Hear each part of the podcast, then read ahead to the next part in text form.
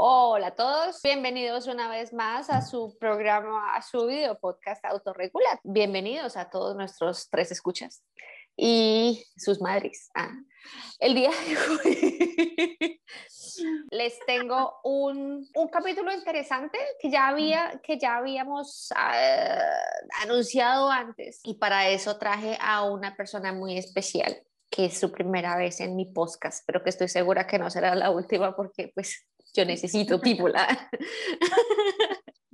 claro que no. Bueno, mami, porfa, para la gente que no te conoce, cuéntanos, ¿quién eres tú?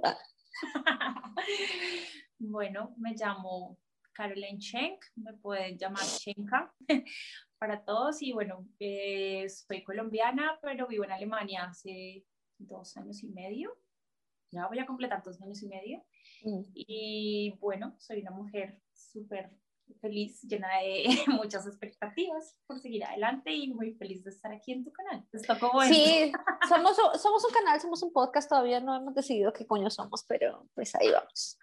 Y la razón por la cual, la razón por la cual yo quería hablar con Shenka, además de que, de que tiene buena presencia, es que tenemos una cosa en común y es que vivimos en un país que no es el nuestro y eh, somos colombianas o somos latinoamericanas, que eso es una, es, una, mm, es un set, digámoslo así, de condiciones que hacen que las experiencias que uno tiene, que uno tiene sean similares.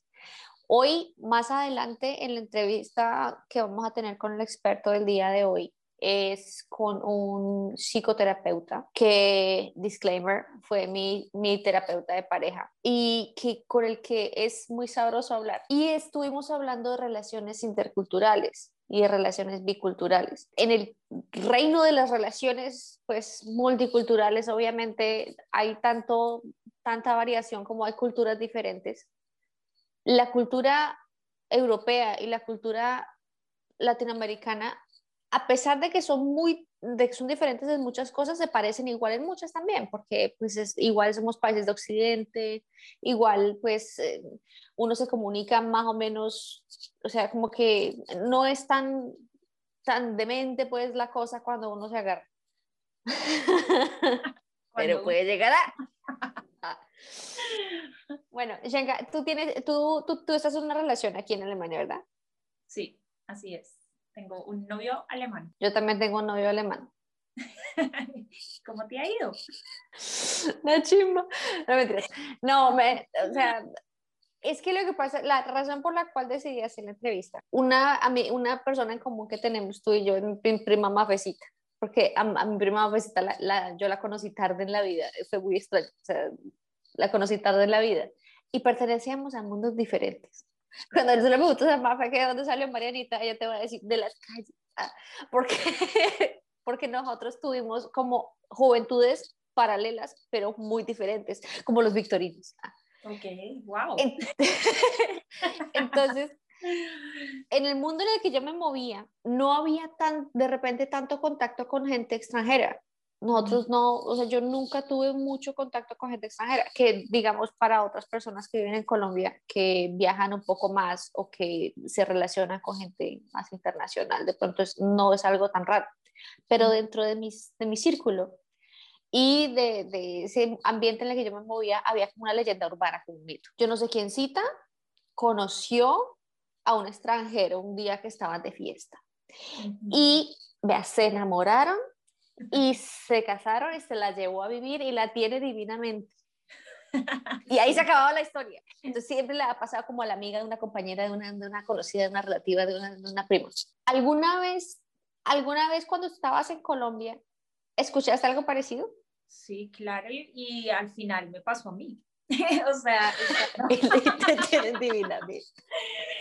Estando en Colombia, ya obviamente cuando terminé mi al terminar como mi universidad, eh, empecé a tener contacto con extranjeros eh, y conocer más personas. Yo pienso que hubo una época eh, también en Colombia en el que empezó a llegar mucha gente de afuera mm. y, a través de eso, de amigos de la universidad, pues tuve la oportunidad de conocer extranjeros y, y conocer como otras culturas. Pero sí, claramente el mito es muy famoso y más que todo, no sé, es muy chistoso porque a veces escucha uno de, no sé, los pilotos que se, que se trajeron a la colombiana y sí, la tiene volando por todo el mundo. La tiene, la tiene volando por todo el mundo, la tiene divinamente, la tiene como una reina regia ella. Exactamente. Sí, exacto. Y eso de repente, no sé si la realidad sea tan, tan bonita. Para mí fue así, bueno, pues, digamos, a mí me fue bien, a ti obviamente te fue bien, a Fisita le fue muy bien, pero no siempre llega a ser así y no siempre es tan, digamos, tan rosa el cuento, porque existe, eh, las diferencias culturales son importantes, las diferencias culturales son importantes. No tanto en el, al principio todo es divino, porque todo, o sea, todo es divino, porque cualquier cosa que él haga diferente a la gente que, que tú antes conocías te va a parecer divino, hermoso, precioso, y tan lindito. Y él habla chistosito. Ah. Pero, después empieza a surgir, cuando empiezan a aparecer los problemas que aparecen en cualquier pareja, uno se da cuenta que ellos resuelven los conflictos diferentes a uno. Mm. Y eso a veces, obviamente los estereotipos y las generalizaciones son muy poco científicas, pero pero el ruido, el, el, el río suena y lleva piedras. ¿Hay alguna o de la gente que tú conoces, dentro de la gente que tú conoces, porque tú tienes más amigas que son colombianas y más gente que tú conoces que está en, en, en situaciones parecidas a la tuya y a la mía, ¿cuál crees tú o cuáles crees tú que son los, los focos más comunes de, de, de problema? Bueno, pienso que básicamente puede basarse uno en el idioma es uno de los factores fundamentales porque, mm, eh, pues no, muchas veces las parejas tienen el mismo idioma, eh, cosa que me ocurrió a mí. Entonces puedo pues darte de eso. Eh, porque, ¿Ustedes en qué se comunican? En inglés. Entonces, claro, por mi lado, entonces hablar español, él habla alemán, nuestro idioma, digo, común. es el, o común es el, es el, es el inglés. Y, y, a veces cuando uno quiere hablar cosas y no puede expresarlas, pues, porque pues así uno sepa un segundo idioma no va a ser, pienso nunca perfecto. Entonces cuando uno quiere comunicar cosas y a veces no las sabe decir, eh, de hecho en inglés, pues él no las va a entender o él las puede tomar diferente él puede, o sea, para él pasa lo mismo si él no quiere decir algo y de pronto no tiene las palabras, entonces es como, digamos que hay una parte buena de eso y es que si uno está eh, pues aprendiendo el idioma, pues va, uno busca y qué significa esto y entonces él traduce, entonces ya se vuelve también más como un juego. Pero bueno, ponlo tú cuando, no sé, hay discusiones así generales, si tú quieres decir algo y escucha. Eh... Pelear, pelear en un idioma que no es de uno es muy difícil. Eso es duro, pero ahí digo que tiene su ventaja también. Porque, porque, sabes, de pronto uno puede ser más explosivo con su idioma y puede llegar a herir más o decir cosas que de pronto no quisieras. entonces, se abstienen un poquito y es más reservado en la forma en la que pues tiene algún, sí, como alguna pelea. Eso tiene mucho sentido, eso tiene, tienes muchísima razón, porque uno, tiene, uno se obliga a uno mismo a tratar de estructurar bien lo que va a decir y uno dice, bueno, si le digo gonorrea aquí, de pronto va a quedar mal. Exacto. De pronto no va a entender. Como que piensa uno de pronto más lo que va a decir, o si tantas como la energía en ese momento que uno va a decir algo y a veces no sale. Entonces, como, y ya causas risa, entonces ya es como, ay, bueno, venga para acá y ya se reconcilia uno rápido. Oh, ojalá fuera así. Espérate a los 10 años. pero pero eso sí, eso sí pasa. Y por ejemplo, o sea, a mí yo peleo en los tres idiomas, en inglés y en español y en, y en, y en alemán, pero es, es, difícil, es difícil. Y es difícil además porque, por ejemplo, a una amiga le pasaba que ella habla, ella habla eh, obviamente ya ahora habla alemán porque lleva mucho tiempo acá, pero no es una lengua que a ella le guste hablar. Y obviamente ya habla español, pero el man no habla español, pero ella habla en inglés así. Ok, entonces. Y el man como que también. Entonces, súper complicado. Entonces, ella estaba tratando, porque uno tiene, uno de colombiano y de cualquier país, uno tiene muchos modismos que no siempre son los más, que no siempre son precisos y no siempre son, o sea, que si tú no tienes un contexto cultural, no los vas a entender. Entonces ella, ella le quiere decir, no, estoy aburrida, aburrida. y decía, I am boring, I am boring. Y el man le decía, yes, you are. You are boring, ya. Y ella me contaba eso, y yo, marica, pero usted por qué está bruto. Pero eso puede pasar perfectamente y el momento, y el momento en el que tú realmente estás como, como completamente eh, con, con, las emociones así a flor de piel respirando por la herida, obviamente te sabe a mierda que alguien te corrija y te sabe a mierda que, que no te salgan bien la, las palabras. Claro. Bueno, eso por un lado. Eso por un lado. Sí. Chequi, ¿a ti te dio alguna vez, alguna vez duro, digamos, que te pusiste triste porque te hace falta tu familia o algo así por el estilo? Sí, muchas veces. es algo creo que con lo que uno siempre vive estando en el extranjero. Y, y es algo también que, digamos, las parejas cargan, entonces en eso pienso que viene mucho de la mano como sea la persona, ¿no? Como, como también el apoyo y cómo pueden también transmitirle a uno pues buena energía para eso, porque, bueno, pienso que, o no sé si habrá otras personas, debe haber en diferentes grados, digo yo, mm. personas que les puede dar mucho más duro, a otras no, pero mm, en caso en el que esto llegue como también a repercutir en la relación, eh, si una Claro. persona, por ejemplo, está triste y no quiere hablar o le da depresión o no sé, o que se la pase pegado solo al, al, digamos, hablando todo el día solo con la familia y de pronto se olvide de la pareja. O sea, hay ciertas cosas que, que hay que tener en cuenta en eso, pero, pero también depende mucho de, de la forma de ser, ¿no? De, de cómo se, se da ese apoyo entre, entre la pareja. Completamente de acuerdo. Y además de todo es que es una responsabilidad bastante grande. Igual, si tú fueras la persona, digamos, que estuvieras tú jugando de local y tu novio se hubiera ido a vivir contigo a Colombia, uno tiene una responsabilidad grande porque esa persona no tiene lo que le es familiar cerca y uno tiene esa presión de que entonces tengo que ser yo, tengo que reemplazar todos esos vínculos, mejor dicho, súper, súper hondos que tenía esa persona y eso es, eso es demasiado es demasiada responsabilidad, es demasiada expectativa. Exacto, es, es algo que digo que no es para todo el mundo. Eh, No. El estar, o sea, digo, el hecho de, de, viajar al exterior, de tomar esa decisión de vivir afuera, eh, para cualquiera de las partes. O sea, si ponemos el ejemplo que tú estás diciendo al contrario, si fuera ahí quien estuviera en Colombia conmigo, claro, me sentiría responsable de, de, de pues, de su vida, ¿no? De, de, que, de qué va a ser acá, dónde vamos a vivir, eh, si va a conseguir trabajo, si no tiene el idioma, entonces es como, bueno, vamos a meterle la ficha, como de, vienen muchas cosas encima y, y, y pienso que para eso, eh, digamos que existe, para eso es el amor, o sea, digo, es una muestra muy grande del cariño que pues te tiene una persona para, para poder avanzar. Entonces, Claro. eso es súper importante. Es súper importante y es una conversación que rara vez se tiene antes de.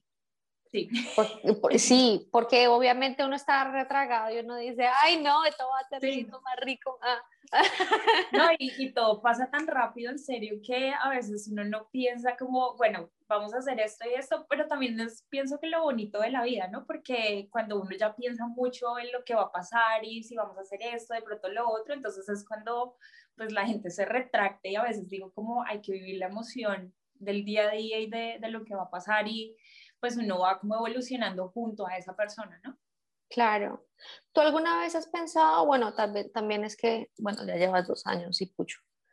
¿Tú alguna vez has pensado que, que de repente tú aguantas más o digamos estás más metida en esta relación por el hecho de que tú estés en la posición en la que estás, de que no estás jugando de local? Eh, yo pienso que podría hacerlo de la misma manera si estoy realmente encuentada y enamorada con mi pareja. O sea, creo que también lo Sería apoyaría. igual si estuvieras en Colombia o si estuvieras con mm, otra persona.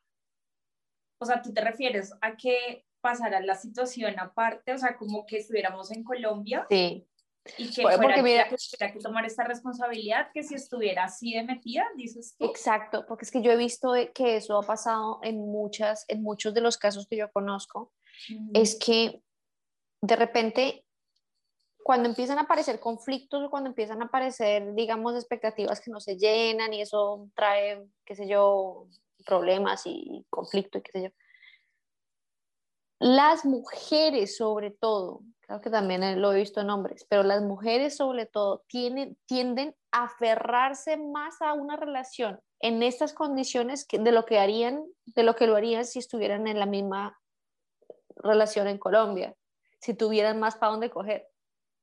Como que no, yo voy a hacer que esto funcione. Entiendo. Pues yo pienso que, o sea, me lo he planteado, sí he pensado como mm. que si, si mi pareja no estuviera acá en este momento apoyándome en todo esto, ¿y qué sería de mí? O sea, digo, no, pues hay que seguir para adelante, claramente, pues sería, claro, sería de pronto a veces un golpe duro cuando tú ya estás empezando a tener una estabilidad como en ciertas cosas, claro. pero, pero digamos que ahí es donde pienso que uno debe, debe también como tener sus puntos eh, directos en los cuales tú te mueves en tu parte personal, profesional, social, y en la que tú de verdad no estés solamente como dependiendo de dependiendo de tu pareja. Entonces, por eso es que uno debe abrirse camino y eso pasa en el extranjero. Claro, cuando uno vive con, con su pareja y cuando uno es de acá, uno le, pues, le entrega todo, ¿no? Como toda su vida. Sí. Y, es importante pues abrirse paso de verdad, de tener amigos, de tener tu trabajo, eh, digamos, de forma independiente. Y lo mismo pasa con él, también digo, con el dinero. O sea, eh, que el dinero se vuelve algo como tan, uno dice no, pero cuando ya pasa el tiempo, eh, la parte financiera influye en todas las parejas. Entonces, y eso es otra conversación que nadie tiene al principio. Me parece, sí, y me parece importante que uno pueda lograr tener esa independencia financiera, cosa que si llegase a pasar algo en algún momento, pues de verdad no está uno, pues, o sea, dependiendo de la persona para que puedas irte para otro lado. y ahí es donde yo entro en conflicto con la tiene divinamente. Ese es el problema. La tiene, Ese es el problema de la leyenda urbana, porque es que ese la tiene divinamente, se presta, claro, porque al principio uno, no, uno, uno de repente como que se deja guiar, porque obviamente pues él es el que sabe cómo es la movida, él es el que sabe el idioma, él es el que se mueve, te va a facilitar un montón de cosas y hasta ese punto está perfecto. Pero tiene que haber un momento en el que tú, como si fueras una cría chica, un chica, te empiezas a abrir tu propio camino y tus propias cosas. Y si eso no, y si eso no pasa, Además que, además que pienso que eso es un condicional también para una relación, porque las parejas se cansan. Entonces, el hecho, no, no, bueno, no sé si se acierta ahí contando si, porcentajes o no, cuántas parejas se separarían por este tema, pero igual pienso que si hay, o sea, vamos a dar el ejemplo y qué pasa más con los hombres, digo yo, que, que dicen que sostienen a las mujeres eh, en esta sociedad, you know, you know. You know. no, pero, pero sí, muchas veces como que con esta leyenda urbana que dices, eh, entonces es el hombre extranjero el que va y se busca a las niñas eh, en el exterior, se las trae, las tiene divinamente y después uno dice hasta qué punto este hombre se siente como, uy, no, qué pereza esta mujer, no, no sé, no, no vuela por sí misma, no trabaja, le tengo que gastar todo, le tengo que comprar todo. Y que yo no dudo que hayan manes que les gusta eso. Claro, pero hoy en día pienso que, que, yo pienso que esa mentalidad está cambiando mucho y lo que también le gusta, yo digo, tanto mujeres como hombres, es que, es que cada uno tenga pues su independencia y sea autónomo de manejar pues su vida en todo sentido, ¿no? Es lo mismo que pasa con las relaciones, digo, amistades o algo. Si tú también solo basas tu, eh, tu, digamos, tus amistades solo en esa relación, ¿qué pasaría donde algún día cortaran? Entonces se acaba el mundo porque solo te Es como si te hubieran secuestrado, te hubieran botado en un potrero que no conoces.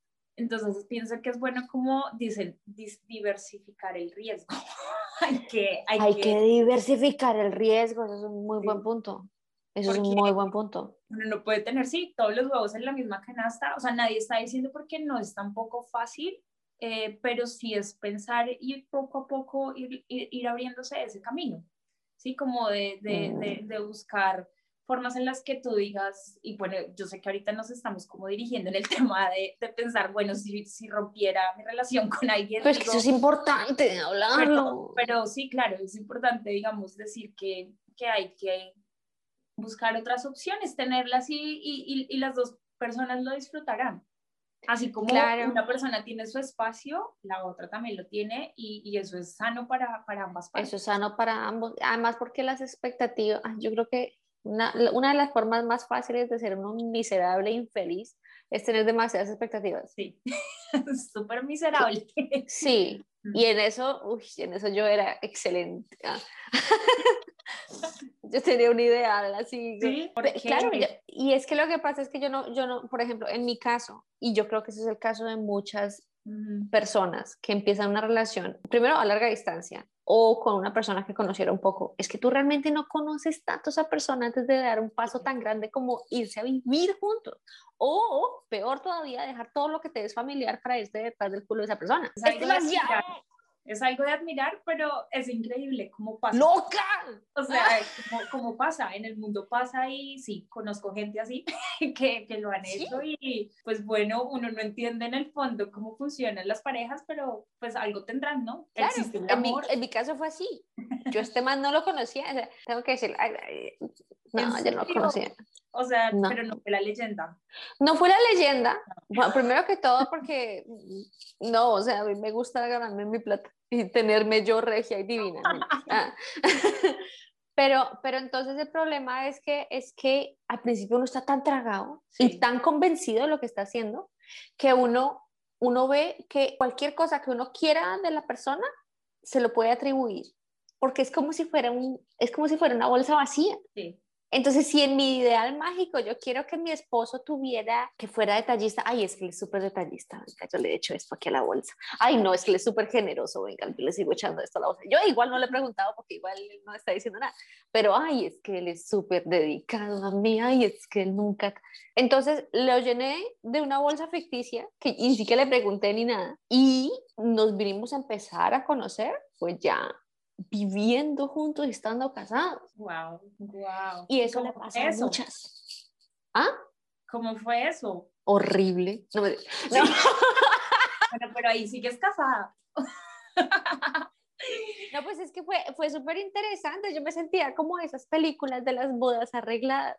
Ah, porque todo era una sorpresa y todo, y obviamente uno, uno tiene toda la mejor intención de que, ok, me tiene que gustar todo, porque pues esto, esto era lo que yo quería, pero de repente hay cosas que a uno no le gustan tanto y uno dice, uy, puta vida, esta, esta es la familia, uy, es la mamá, ew. pero sí. o sea, son, son muchas cosas que son muy chocantes es mucho cáncer. Y eso le pasa a muchísimas personas que están en la situación de estar casadas con extranjeros. Es que no se fueron y no conocían realmente a la persona. Pues claro, es más duro, o sea, digo, cuando no conocen a la persona, pero igual siempre va a pasar, porque el hecho de que También. igual sean dos culturas diferentes, en todo sentido, o sea, yo digo como en tus costumbres, no sé, hasta de la comida, entonces como que llega el día en el que vivimos juntos, vamos a empezar entonces a cocinar, entonces, eh, o sea, ¿qué te gusta a ti? Si me entiendes, como, como que mm. nos vamos a turnar, de pronto la otra persona dice, no, a mí no me gusta esto, a mí me gusta esto, y se, y se generan a veces conflictos. O sea, pero ahí es donde viene un punto clave, siempre digo, y es la comunicación. Si uno no habla esas cosas, sí, si uno se guarda eso, o por lo menos en mi caso, digo, gracias a Dios soy, a mí me gusta decir las cosas y no me quedo como con, con nada Es que es importante, es importantísimo. O por ejemplo, es que de repente uno no se da cuenta de eso cuando uno está en su propia cultura, pero uno viene programadito para ser como un, un mini mamá. Uno viene programadito con un montón de mañas que uno, no, uno ni se entera que, que, que, tiene. A mí me pasó, por ejemplo, una de las, uno de los, de los impactos más, más fastidiosos que encontré al principio era que yo, yo no sabía cocinar muy bien, pero cuando yo cocinaba y yo decía, ya está listo, o sea, primero era un estrés porque yo pensaba, ahorita va a empezar a comer y no le va a gustar pues porque yo no sé cocinar, güey. Entonces, yo, el estrés, ¿no? angustia interna, ¿no? La angustia interna. Cuando realmente, bueno, o sea, yo me paré a cocinar para que tú no tuvieras que cocinar, es básicamente, por favor. Pero, de todas formas, yo estaba así estresada. Y lo peor de todo es que yo quería que estuviera todo perfecto, caliente, la presentación, antes, ¿no? Y yo decía, a comer. Y este güey no venía. Llegaba tarde. yo sé, yo lo veía por ahí mariconeando en la casa. Yo decía, pero pero lo escuchó que yo dije, a comer. O sea, yo digo a comer y usted me bota todo y se viene así con una media puesta y un zapato, un zapato volando. Así como mi mamita me enseñó que, a comer y llega ya. Exacto, y usted viene y pregunta qué es lo que se necesita de cubierto, y usted me arregla la mesa y todo, porque es que yo cocino. Pero entonces, al, para él era lo más normal del mundo que, bueno, está la comida servida, ya voy, cuando quiere. O por ejemplo, otro tema es la limpieza de, la casa. Entonces, es como, y, y, a veces pasa como con las mujeres más en nuestra cultura colombiana, digo yo que es, eh, estamos más acostumbrados a que sea la mujer la que arregle y la que esté a cargo de la casa. Mm. Pero aquí, por ejemplo, es algo que, que, me gusta mucho y los alemanes en general son son muy toderos, diría uno, o sea, les gusta de verdad como arreglar todo, o sea, no necesitan de hecho como un carpintero, un electricista, nada, ellos les gusta hacer todo. Entonces, eso también, digo, por, eh, hablando del otro sentido, es muy bonito pues que uno pueda encontrar personas que le pueden aportar eso. Pero como son de útiles. Sí, exacto, útiles, pero también llega un punto en el que, no sé, a veces a mí me gusta arreglar de esta forma y a la otra persona le gusta de esta y ahí otra vez es como, bueno, entonces claro. cosas, haz tú esto y yo hago esto. Porque es que parte de la cuestión de que en Colombia uno es el que se encarga de la casa, es que uno se encarga de todo de la casa y uno no pregunta nada. Yo tengo las cosas donde a mí se me da la gana, con la forma que se me da la gana y el color que se me da la gana y nadie me dice a mí nada porque yo soy la que me encargo de la casa. Pero entonces aquí era como, no, pero vas a poner eso de ese color, eso no me gusta, eso está horrible. Y yo, parece, pero yo soy la mujer. Como déjame. Sí, es mi trabajo. O a veces incluso, incluso, o sea, a mí me pareció muy sorprendente que planchara. Y el, y, tan lindito, la, la, la, la esta y empezaba a planchar. Y yo estaba, o sea, llegó un punto de así de conflicto y de diferencias culturales tan, tan tóxica que yo llegué a pensar que eso era una especie de estrategia de él para avergonzarme porque yo no le había planchado sus camisitas. Wow. O sea, el delirio de persecución tan el pensamiento. Imagínate eso, that escalated pretty quickly. Imagínate el delirio de persecución tan loca y, él planchando solito y dice, ¿por qué estás tan brava conmigo? Sí.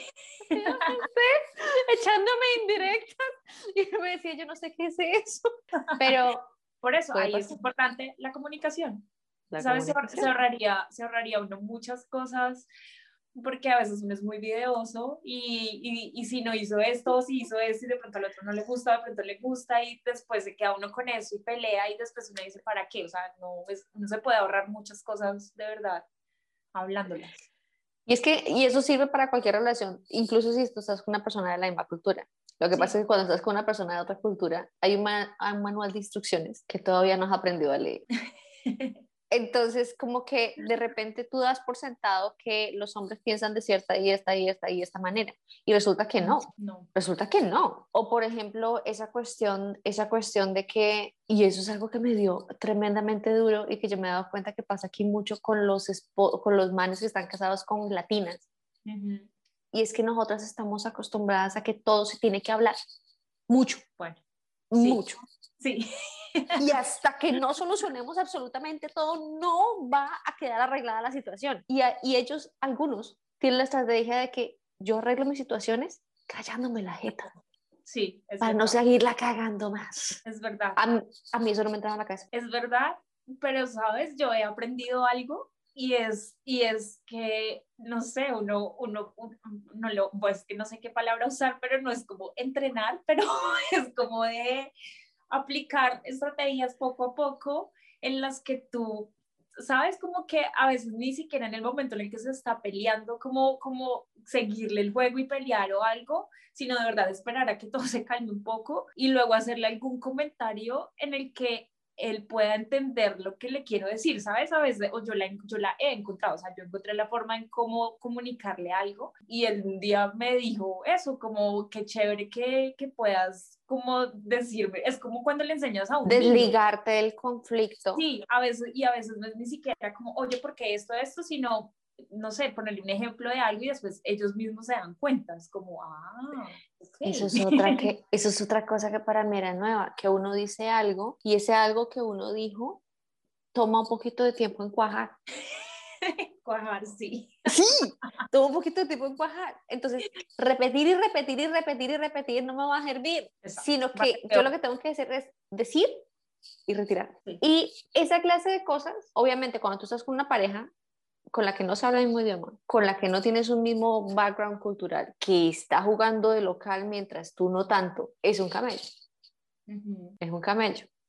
Entonces, por esa razón fue que traje a mi queridísimo Hernán, porque él me ayudó muchísimo a ayudar pues, con la cuestión de la resolución de conflicto. Ha ayudado a muchas de las personas que yo conozco también con la resolución del conflicto. Y vamos a hablar de eso, de relaciones interculturales. Y llegamos a conclusiones interesantes, parecidas a las que, a las que llegamos ahora tú y yo. Entonces, chicos, si, se quieren, si quieren ver en qué termina todo esto, y si quieren, si les parece un tema interesante, quédense con nosotros y autorregúlense. Gracias, mami, por aceptar la invitación. Gracias a ti.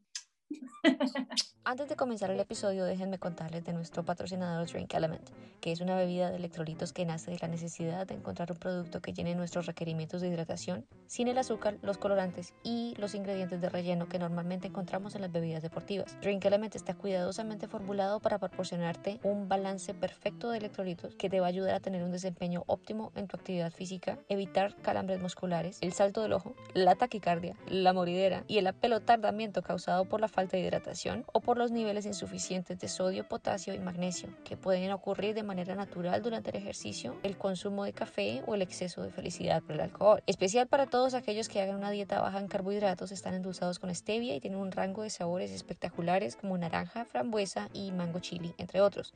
Su presentación en sobres individuales los hace ideales para viajar. Solo necesitas una botella de agua y un sobrecito de sales de Element para tener todas las bondades físicas y mentales de un balance perfecto de electrolitos. En un estudio realizado por mí, se encontró que Drink Element es crucial para el manejo de la resaca y el sentimiento de miseria absoluta ocasionado por la deshidratación postchurria. Además de proporcionarme claridad mental y darme el impulso que necesito, tengo que concentrarme en tareas que requieren de toda mi atención. Si quieres ordenar Drink Element y averiguar qué significa esto de la deshidratación postchurria, vete para las notas del episodio y haz clic en el link para hacer tu pedido y a la vez apoyar mi trabajo. Pégale a la sal y disfruta del episodio.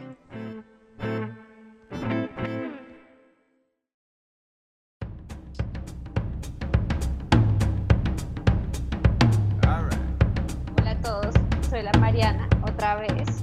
Hoy tengo un, tengo un, platillo delicioso, tengo un postrecillo, un caramelo sin destapar para ustedes. Y ese caramelo viene en forma de Carlos Hernán, Arango Botero. No, Botero Arango, Arango Botero. Arango Botero.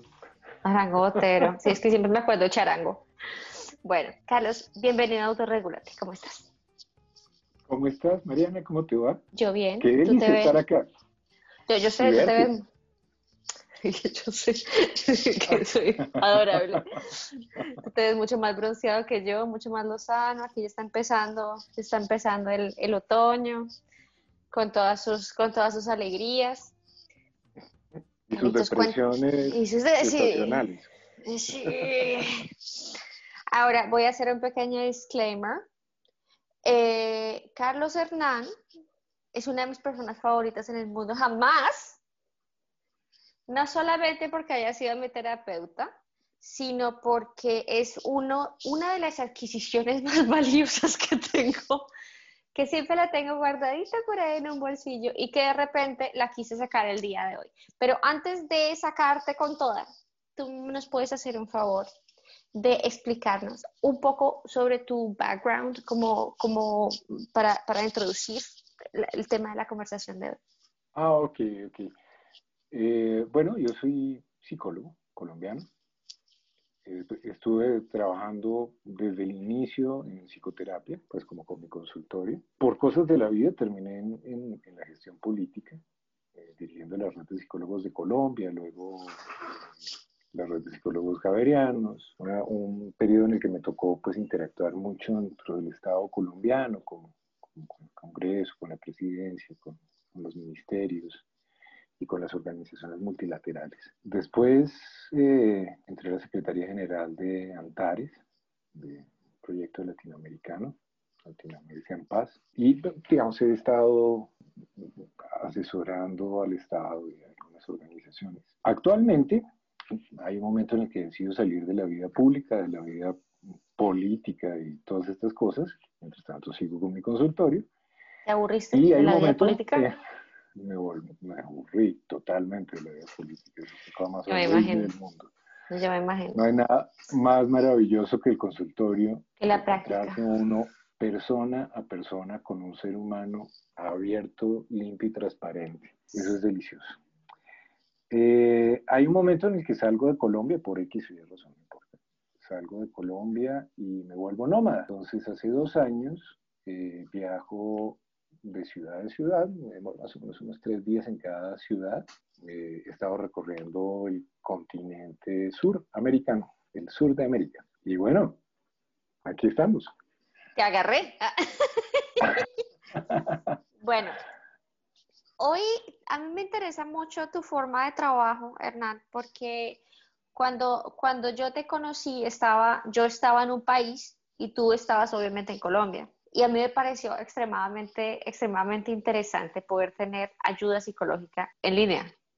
Para mí eso era, eso era, eh, siempre pensé que iba a haber una, como una especie de desconexión, pero, pero nunca se dio. Es, es maravilloso y la- las posibilidades son infinitas.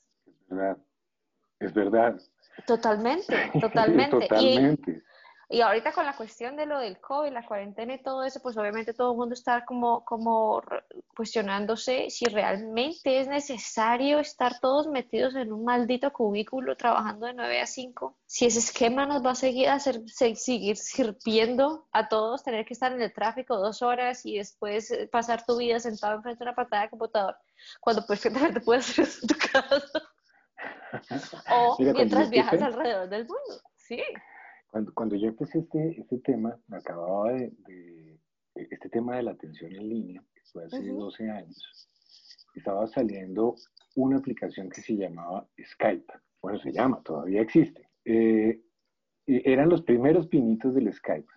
Y resulta que varios de mis pacientes tenían dos, dos condiciones. Una, o viajaban permanentemente por el, por el mundo y pues no alcanzaban a llegar a consulta. O la segunda era que moverlos hasta la casa implicaba un operativo mucho más costoso que la sesión. Claro. Pues, escoltas, ese tipo de cosas.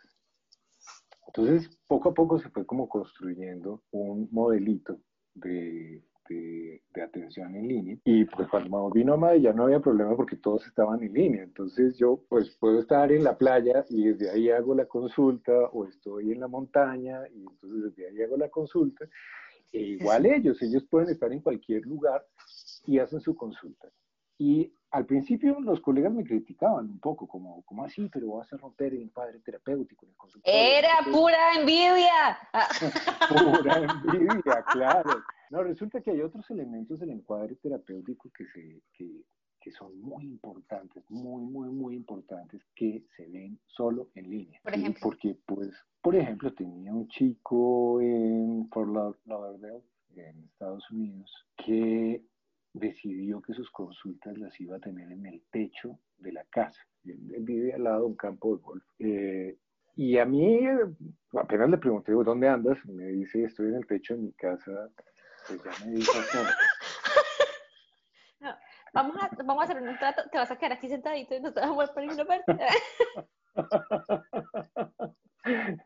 ya me dijo todo sobre su sensación de privacidad dentro de la casa, sobre el espacio que tiene. El desorden de atrás. Exacto, exacto. El señor en peloto. El, el que se, el paciente que se acuesta, que se echa, que está confiado, eh, el que, eh, la persona que no es capaz de generar un encuadre. Bueno, en fin, hay muchas cosas bonitas ahí. Es cierto, es cierto. No, pero eso es para la mente entrenada. Ahora, para la mente entrenada, te tengo una pregunta. Hoy tengo ganas de hablar. Te voy a contar una, una teoría que yo tengo. No, no es una teoría, sino es, me parece una, una cosa chistosita. Cuando yo estaba en Colombia, cuando tenía por ahí unos 20, 20 y puchito de años, que uno está así como, como muy con ganas de, con ganas de mundo, pero el mundo no sale por ninguna parte. Y uno tanto poder adquisitivo no tiene tampoco, entonces uno está ahí como trabajando muy duro y muy enclaustrado en la rutina y no hay mucho tiempo para... Había un, mito urbano, era una, una fantasía constante, que siempre le había pasado a, a un- a alguna conocida de un amigo de uno, o a, una familiar de una conocida de un amigo que básicamente se había un día, se fue de vacaciones y conoció a un, llena el espacio en blanco, un gringo, un alemán, un irlandés, un inglés, un qué sé yo. Se enamoraron, se la llevó, la tiene divinamente. Sí, mamá. Divina mamá. La tiene divinamente. Vienen solamente de vacaciones. No, regia está ella, regia. Y uno, uno escuchaba eso y no era que uno quisiera estar de que la tenga divinamente, porque eso, eso conllevaba ciertas connotaciones ahí como medio de, ah, bueno, sí, es la, la carrera de vida que quieres. Pero siempre había como ese dejo como de fascinación con la cuestión de, te voy a, tal vez voy a conocer a alguien de una tierra lejana y nos vamos a enamorar y entonces ahora mi vida va a ser perfecta de aquí en adelante porque es que... Ahora, ya uno más grande, ya uno con un poco más de bagaje y después de habernos conocido un poco más del mundo, uno se da cuenta que pues obviamente todos esos mitos urbanos no son más sino mitos, que sí existe el forever, el happily ever after, ¿no? Pero pues obviamente no, no sin sus espinas y sus caminos culebrero. Pero lo que yo te tengo como pregunta es si hay alguna razón por la cual ese prospecto es tan atractivo.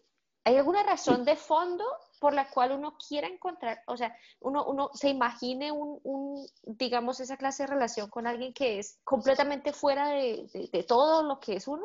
Pues es que yo creo que lo diferente siempre atrae. Lo diferente siempre va a atraer. Y te lo voy a poner en, en, en mi caso personal, ¿no? Es así, yo soy marica y, y, y, como mala carta. Entonces voy viajando por el continente y resulta que abro mi Grindr y... ¿Sí se llama? Sí, el, el Grindr, sí, el, el, de los gays es Grindr. Yo no, no sabía, sí ves. Ah, bueno, te lo cuento. Yo, yo necesito mundo. se estalla eso y empieza a hacer pli, pli, pli, pli. Ahora, ya no es que sea precisamente atractivo, pues digamos, sí, tengo mi gracia, pero no soy... Lo que pasa es que en, en las diferentes culturas mi, mi, cara parece diferente y, y, es más atractiva porque es diferente. Además soy carne nueva en el lugar. Entonces, claro, claro está buenísimo. Es, eso da un gran... Y tal cual, comer a la carta. Tal cual, comer a la carta. Y, y resulta claro, pues obviamente, digamos que esto implica un resto de cosas muy interesantes porque es aproximarse a la cultura, es una persona que te acompaña a conocer la ciudad desde, desde su, a través de sus ojos se ve la ciudad, eso es muy bonito. Sobre todo al principio. Lo que tú me estás diciendo, sí, sobre todo al principio. Uh -huh.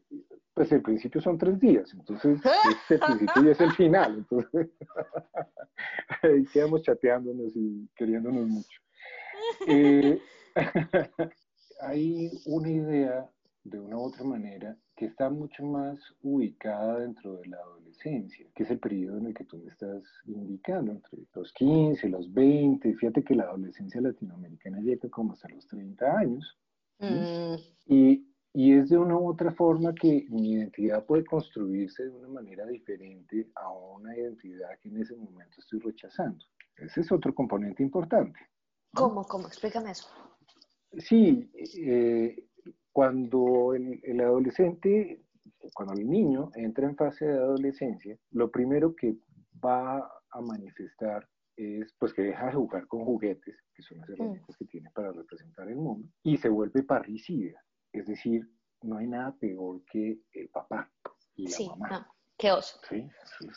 Qué oso, eso es una cosa terrible. Y ellos representan la norma social. Entonces, mm. evidentemente, si papá dice blanco, él inmediatamente va a decir negro. Si papá dice qué delicia de día, pues lo más seguro es que el niño va a decir como no, qué, qué día tan horrible, tan espantoso porque tiene que hacer ese oposicionismo para poder constituir, constituir el self. Claro. De una u otra forma, hay, eh, digamos que unos sistemas en, dentro de los que uno encuentra algunas satisfacciones, pero siempre está contrastándolo con otras realidades donde probablemente puede estar mucho mejor. Es decir, si tú ves una propaganda de Coca-Cola, pues son chicos que van en un auto eh, por una avenida de California y todos Mm. están sonriendo y son felices. ¿no? ¿Y por qué no va a poder ser así feliz entonces no por California?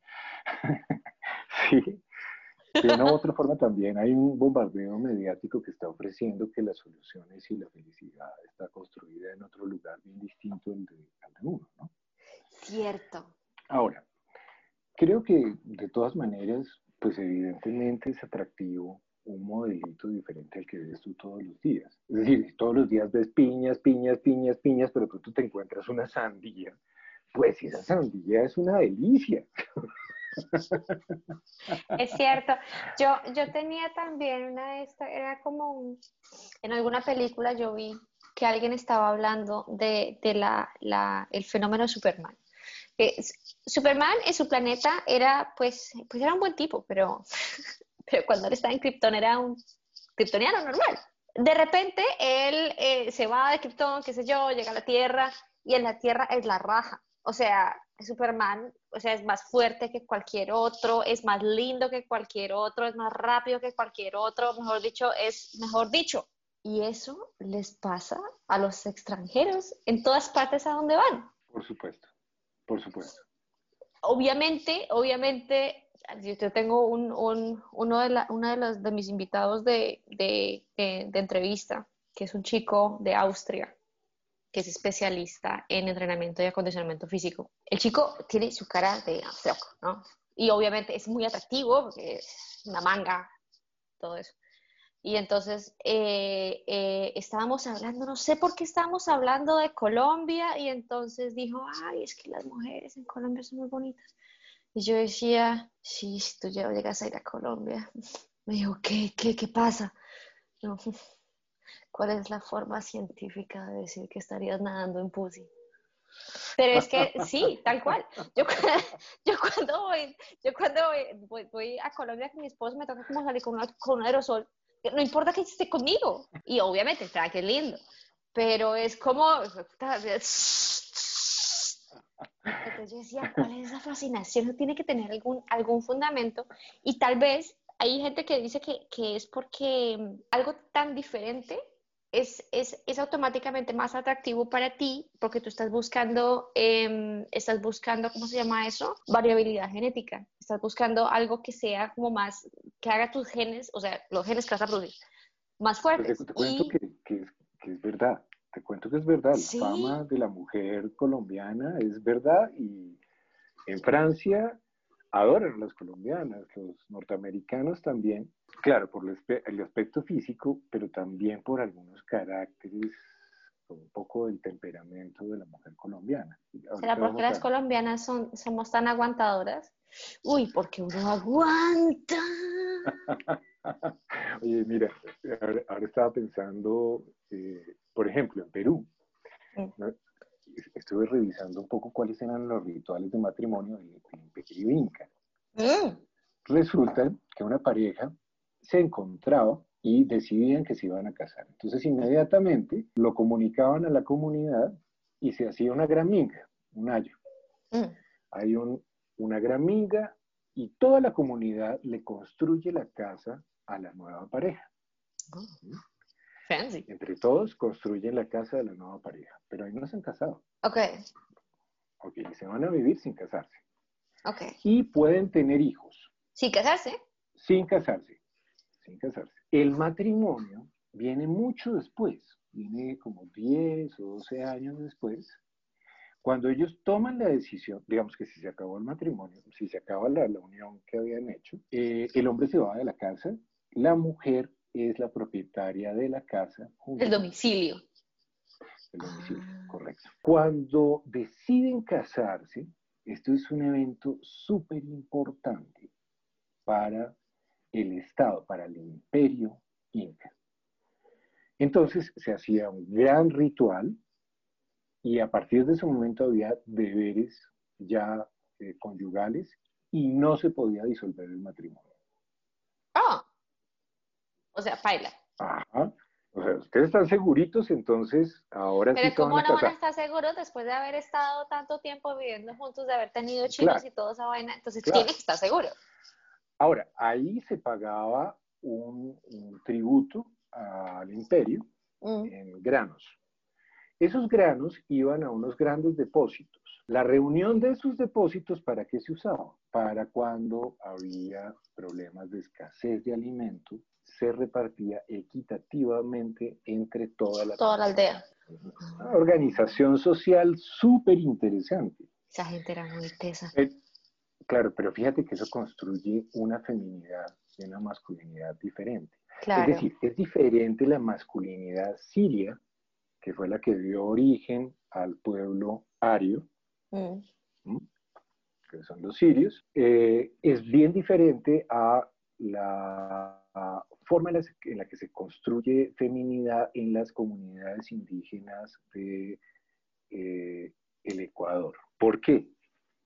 Porque en una comunidad indígena ecuatoriana no contactada, lo que los estudios antropológicos logran determinar es que no existe el concepto de propiedad ¿De propiedad de, De de la cosas? de la, de la tierra, Ah, porque para ellos es absurdo pensar que uno puede ser dueño de la madre tierra. dueño, ver, claro. A ver, ¿cómo así que uno puede, como que yo dueño de la... Este pedazo es No, yo mío. no puedo ah. ser dueño de la madre tierra, eso, no- eso no es, eso es absurdo. eso- En cambio, en la mirada del conquistador, el afán es la consecución de la tierra, es decir, ac- acaparar la tierra. Ese es el conquistador, quien conquista, quien atrapa, quien captura, y quien su- su- sume al otro, a Sí, sus claro. reglas y sus condiciones. ¿Mm? En la comunidad indígena, eh, el- la definición de roles no es tan marcada. Si hay una danza de la muerte, pues la danza de la muerte la hacen tanto los hombres como las mujeres. Ok. Eh, la crianza, el niño, no es de la pareja, es de la comunidad. Ok. Es responsabilidad de toda la comunidad. Todo el mundo lleva del bulto. Todo el mundo tiene que cuidar al, al cachorrito. Y, pero igual la Eh, mamá lleva del bulto un montón porque la mamá es la que tiene las tetas. Pues digamos que es parte, esa es una de las, esa es una parte, sí, su cuerpo se dispone para, para generar esto, pero hay comunidades, por ejemplo, en los que la lactante no es la madre, Ah, ok, sí, sí, sí, sí, sí. Las Sí. abuelas empiezan a producir leche cuando nace el, el bebé. Ah, pero, pues, Me parece bastante Game of Thrones, pero bueno. Sigue, sigue. esa estructura social es colaborativa, no Mm, es competitiva, es colaborativa. Y en esa medida no se están jugando por el poder, no hay un Mm. juego de, de poder. En estructuras más de línea conquistadora, sí hay una predominancia del poder y aparece el machismo. mm, Es- estamos hablando del origen del machismo. ¿sí? sí. control, sumisión, subjugación, bueno, en fin, digamos. Entonces es muy Como que les quedó gustando mucho en Latinoamérica esa, esa estructura. digamos que cuando llega, que cuando llega España, Portugal y Inglaterra, llegan a, y los holandeses, llegan a América, se encuentran con un pueblo sumiso, ¿sí? Entre comillas. Y todo el ¿no? mundo parchaba como a todo, todos, Entre comillas, ¿no? Sí, pero Sí. entre comillas, porque digamos... pero igual pues se sacaban los corazones a los violencia- sí. la, la violencia de los... No, la, la dama de Cabo es una cosa interesantísima porque había unas competencias de la dama de Cabo que es un descubrimiento muy similar al de Tutankamón Mm. en cuanto a majestuosidad. Eh, había unas competencias que se hacían entre los guerreros y el que perdía tenía que tomar ah, una planta y, y lo decapitaban. Pero ellos iban felices a ser decapitados, es decir, no, no, No, había problema con eso. Marica, perdí, no. huevón, o sea, dame la plata. Ya sabía que me estaba metiendo, ¿no? Todo bien. No. Sí, es, es muy bonito ese, ese, ese- esas, prácticas culturales, pues que uno no, digamos, uno aprende a no juzgar las culturas y a medida que vas viajando. no, eso es extremadamente interesante. Es, es, muy, es, muy, interesante. A mí no se me quitan los juzgos. No, y digamos en la interculturalidad, porque tú necesariamente, digamos que has vivido este proceso, y mm. como muchas personas que nos están oyendo han vivido este proceso, digamos que existen diferentes formas de constituir esas parejas, porque digamos que es probable que uno se vaya para el otro lado, ¿sí? Hmm. Por ejemplo, tú te vas para Alemania, eso supone abandonar de una u otra manera los anclajes culturales que tenías en Colombia y empezar a apropiar unos, unos lenguajes, unos lenguajes nuevos, a hablar en un idioma diferente, a construir unas formas de relación diferentes. Yo entre más pienso, es que para mí, a mí eso me parece fascinante. Me parece fascinante porque yo te lo juro, te lo juro, yo estúpida no soy, pero yo no me detuve, o sea, era mi emoción tanta que yo nunca me detuve a, loca, yo nunca me detuve a pensar lo difícil que se iba a hacer. Y yo sé que muchas tampoco. Y yo sé que muchos tampoco. Y a veces es más difícil para los hombres que se van y dejan todo es mucho más difícil porque es que tú entras, y ya entrando un poco más en, materia, tú entras en, en, una desventaja, pues no, sí, es una desventaja, es una desventaja en, en, en, relación a la otra persona que está jugando como de local. Desventaja. ¿No? Tú tienes las mismas herramientas, entre comillas, Ajá. y también sabes jugar, tú tienes tus moves, pero es muy diferente jugar de local a jugar de visitante, es muy diferente. Y yo creo que eso es, para allá va mi siguiente pregunta. Pero fíjate, eso depende del lugar de la pareja, porque hay, hay unas, claro, hay unas parejas, por ejemplo, si, si el encuentro se produce por sumisión, es muy diferente a si el encuentro se produce por consenso, a si el encuentro se produce por compromiso claro, o por anulación del otro. Pero digamos, digamos que un encuentro se produce por consenso. Ok. Que eso es lo que esperamos que ustedes partes, que la trata de blancas, no. digamos que es por consenso. Sí, pero es posible, claro. Y es que es muy posible. Eh, de eso también quiero hablar. Porque... Es decir, todavía se ven más o menos como en la época de las cavernas, el que agarra a la mujer de un clan y se lo lleva de, las mechas hacia Y que eso perfectamente puede pasar, perfectamente puede pasar. Ahora, digamos que es por consenso que se produce este encuentro. ¿Cuál crees tú, o sea, desde tu opinión profesional, qué puntos crees tú que ocasionan el mayor conflicto? Tarde o temprano, no hablamos del momento de la relación donde se produce conflicto, porque pensando en una pareja que se conoce en un lugar, digamos, neutro, que se va a vivir en, la, en el lugar del uno o en el lugar del otro, porque decidieron que era lo mejor, mm, whatever, te, amo demasiado, no puedo vivir sin ti, vamos a, hacer esto posible. ¿Dónde crees tú que empieza a apretar esa tuerca? Yo creo que esto es anterior a la construcción de la pareja. ¿Sí? Es decir, sí, que se constituya un matrimonio no significa que se haya construido, la pareja. ¿Mm?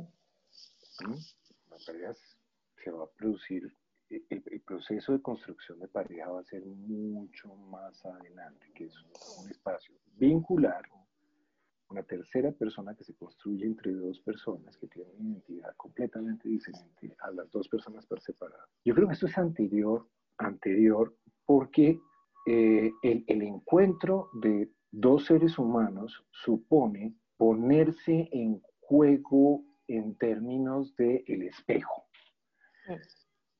¿Sí? Es decir, generalmente el inicio de las parejas es una, es, se conoce como, como parejas ah, especulares. Es decir, uno está contratando, uno le pide al otro permanentemente que le mm. confirme la imagen. ¿sí? Entonces el otro dice algo así como algo diferente a lo que uno quiere oír, entonces uno dice como, tú ya no eres la persona con la que yo me casé. Tú no eres, ¿Sí? que eso es muy temprano, digamos, en el desarrollo. Maldita sea, me engañaste.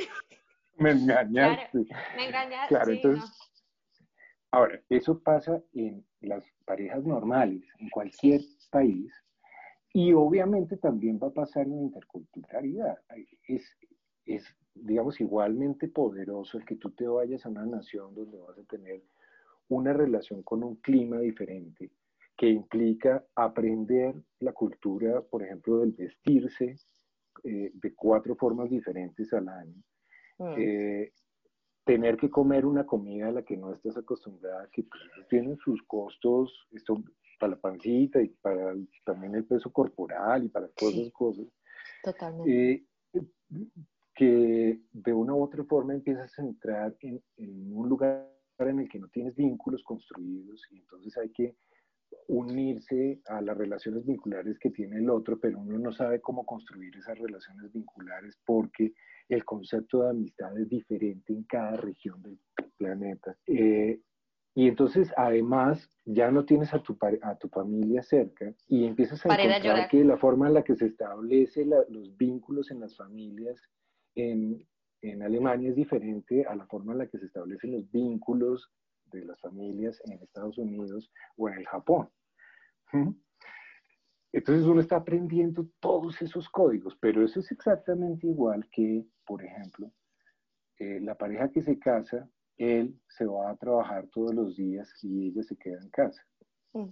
Y entonces ella se dedica a cuidar la casa todo el día y limpia todo perfectamente y deja todo maravilloso y hace una cena magnífica y está absolutamente feliz cuando llega el marido que viene mamado de trabajar y no quiere ver a nadie y va y se acuesta y se pone a ver televisión, mientras la otra queda con una cara de, pero, pero, no me va a decir que estaban ricas las papas. Sí, por favor.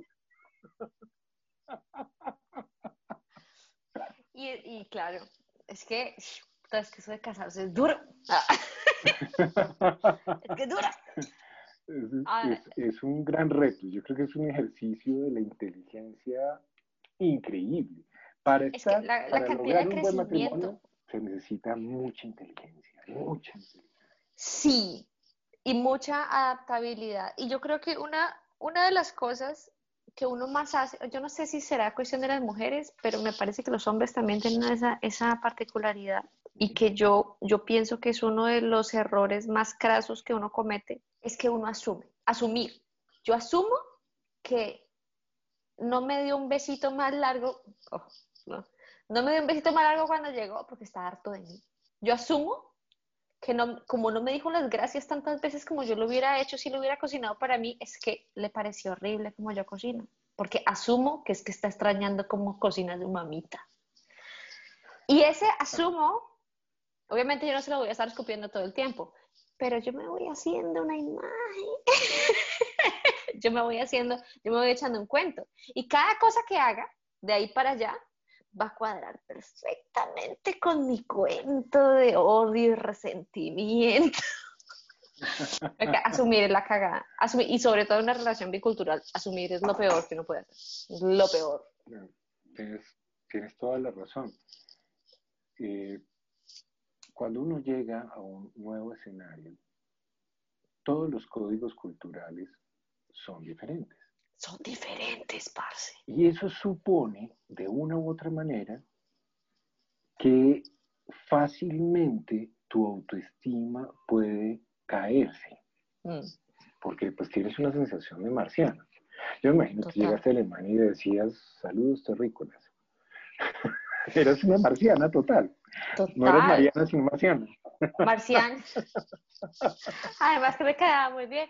Y, lo otro también es que uno, es en Colombia, o en Latinoamérica en general, nosotros estamos acostumbrados, y eso es una cosa, por eso es que yo sí juzgona con las culturas. Yo sí siento que hay cosas de las culturas, hay algunos rasgos que son superiores en una cultura y en otras no tanto. Por ejemplo, nosotros en Colombia estamos acostumbrados a que nos dan muchísimo refuerzo positivo que hasta cierto punto es bueno, pero llega el punto en el que estás tan mimado de refuerzo positivo que tú te echas un pedo y todo el mundo, ¡ay, sí! ¡Maravilloso! Eres la mejor. Es el peor más apestoso que, que, que en mi vida. Entonces, eso lo obliga, eso, eso hace que uno se vuelva dependiente de esa clase de algarabía cada vez que uno hace cualquier cosita chiquita. Y por ejemplo, si lo vamos a comparar en una cultura como Japón, por ejemplo, o, o una cultura como Alemania, en Alemania no te celebran todas las mierdas que hace, porque si, si, si, algo está bien hecho es porque así tiene que ser. Entonces, ¿por qué te voy a hacer, por qué te voy a, voy a dar una medalla porque hiciste algo bien? Tú haces algo bien porque así tienes que hacerlo. Y no te voy a estar dando las gracias cada vez que haces cualquier cosa, no te voy a estar diciendo que, que eres la chimba y la abuela. No, no, no te voy a decir eso porque no. Entonces, tal cual como tú dices, la autoestima empieza. Claro, si tú estás acostumbrada a que el saludo es de abrazo y llegas al Japón, donde definitivamente nadie se toca por respeto. No hay nadie se toca, la distancia es muy marcada, ¿no? En el Japón. Eh, o, por ejemplo, si tú estás acostumbrado a flirtear en una comunidad como la latinoamericana, tipo Costa Rica, o Salvador, eh, Colombia, y llegas a Argentina, siendo hombre, ¿no? Llegas a Argentina, donde el código de la histeria femenina es mostrar más o menos una cara de cólico menstrual al hombre que a uno le gusta. ¿Qué? ¿Lo sabías? ¿No, no, no, no. conoces ese, ese, fenómeno en la Argentina? No, yo eso no me lo sabía. La mujer es tremendamente histérica y entonces cuando ve a un hombre, cuando ve a un hombre que le gusta, generalmente hace así como... como ¿Cómo te atreves a desestabilizarme? Oh. y voltea la mirada hacia otro lado como... No, no eres nada. no eres nada. ¿Qué tan bravas? Sí, son bravísimas, son bravísimas. Aquí también estas viejas son, son bravísimas. Sí. Pero mucho. Son bra ah, y no solamente son bravas. Mira, yo, yo me he puesto en la tarea, porque pues yo soy así, de hacer una encuesta de todas las parejas que conozco y en todas las parejas que conozco empezaron a, a hacer pareja fue porque ella lo decidió. Ella decidió que ya era, ya era hora de empezar a hacer pareja, lo agarró borracho y tinguili. Sí. Porque ellos no saben coquetear. Ellos, yo no sé si será por tanto feminismo, tanta huevada, pero ellos no, o sea, no existe esa coquetería, no existe... No, es por el respeto. Es por el porque, respeto. porque respetan mucho a las chicas y porque... Exacto. En, ah. en, en, Alemania tú puedes empelotarte en cualquier lado y nadie te va a mirar. Nadie sí. te mira. Bueno, no falta, es, no falta el... Pero nadie sí, te mira. Pero es, pero es fundamental el respeto. Es una cultura cimentada en el respeto. Si tú vas a la selva eh, peruana, por ejemplo, o también a la ecuatoriana, mm. eh, lo primero que los, pues primero te van a dar la comida y tú no puedes rechazarla. Si tú rechazas la comida, te rechaza inmediatamente la comunidad. Pero Uy, no, yo no puedo a ir a la selva ecuatoriana, pues. Las, las cipas, las cipas, estos gusanos grandes que son, que uno les muerde la, la cabeza. La cipa me, lo, me la como, me las harto. Ah. Pero que me vengan a dar esos panes, esas cosas así como esas que están hechas con harina de quién sabe qué y molida quién sabe con qué dientes y qué, qué saliva, no me joda la vida, no. Ah, sí, la, la, chicha buena es la chicha que, que mastica la abuela del, la clase. La mastica y la escupe. Bueno, pero, pero, bueno, eh, pero sí. eso es más, eso es arriba, eso es en Colombia, no, no, no en el Ecuador. Ah, okay. Eh, pero te, te, estaba contando que lo segundo que te ofrecen es una mujer, ¿no? Yo y no, rechace no, esa. Yo no, no, no, no, no, ah, eso sí lo puedes rechazar. Pero, eso sí, ah, bueno. No, muchas gracias. Entonces, si la mujer no, entonces eso es porque está demasiado grande, entonces se traen una más chiquita. ¿no? no, no, no, ah, es que a este le gustan son los hombres, venga, le traemos a un señor de la tribu. Entonces no, ¿en serio? Porque para ellos es absolutamente inconcebible que un mico no se aparee y no quiera estar con otro mico. Para ellos es inconcebible. Eso es más o menos como lo que ocurre en el Polo Norte. Si tú vas al Polo Norte, pues el esquimal generalmente ofrece a su señora para poder tener temperatura durante la noche. Eso, eso, eso es fundamental, ¿sí? porque si no, pues te mueres de frío. Pero tú necesitas la compañía de alguien. Sí. Ay, Dios mío. Pero y esas señoras uno, tan bonitas. Pero para nosotros son códigos diferentes. Son códigos diferentes. Códigos diferentes. Ahora, entre dos humanos, sean de una misma cultura o no sean de una misma cultura, nos vamos a encontrar a la misma nos vamos a encontrar con la misma diferencia de códigos. Ningún humano lee de la misma manera el significado y el significante de la flor. Para, para dos personas es completamente diferente. Si tú le pides a, a dos personas que se pongan una enfrente de la otra, tomen un esfero y pinten una casa, te vas a dar cuenta. Ninguno puede tener el dominio, ninguno puede tener el control, los dos lo van a hacer y no pueden hablar entre sí. Tú te vas a dar cuenta que para unos esto es una casa, para otros esto es una casa, para otros esto es una casa. Es decir, la representación, estamos diciendo la misma palabra. Pensamos que estamos pensando en lo mismo. No es verdad, no estamos pensando en lo mismo. Y eso es parte del reto de la construcción de pareja. Estaba, mientras me estabas explicando eso, caí en cuenta de una vez, una, tengo una amiga eh, que, también es colombiana y también está casada con un alemán. Ella tiene un sentido del humor colombiano. Nosotros somos montadores. ¿no? Uno la monta y eso es chistoso. Piensa uno. Cree uno el humor alemán es tan, tan, tan diferente. Papi, no, no. Entonces ellos tienen... Es impresionante, ellos tienen muchísimo conflicto porque ella no es, ella no es, ella no, no se adapta tan fácilmente, ella no tiene esa, esa, ella todavía como que está muy convencida porque ella tiene su, su, su identidad muy aferrada con ser colombiana. Yo no, tú sabes que no, y eso, eso juega a mi favor porque soy mucho más adaptable, pero ella no. Entonces ella sigue insistiendo en montarse la y siguen teniendo conflicto por eso, hasta el punto en que ya se le vuelve fastidiosa y él se enoja con ella, él se enoja con él, pues ya no más. Entonces... pero finalmente, eh, ¿de dónde es él? Él es de, él es de, es que la voy a, la voy a boletear pero él también es de Bavaria. Es alemán. Ah, muchísimo.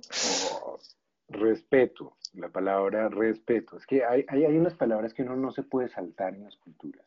Hay palabras que uno no se puede saltar en las culturas. Hay una cuestión con el humor alemán. Yo pienso que uno de los de, las de las de las variantes más importantes desde mi punto de vista que no soy nadie pero algo que es importante en ser chistoso es la capacidad de improvisación. Y tú adquieres capacidad de improvisación cuando en tu vida han pasado muchas cosas que no deberían haber pasado. Entonces tú aprendes a adaptarte. Entonces aprendes esa capacidad de improvisación y eso puede ser muy bueno a la hora que tú tengas un problema, puede ser muy bueno a la hora que te falta una herramienta, pues tú te inventas algo.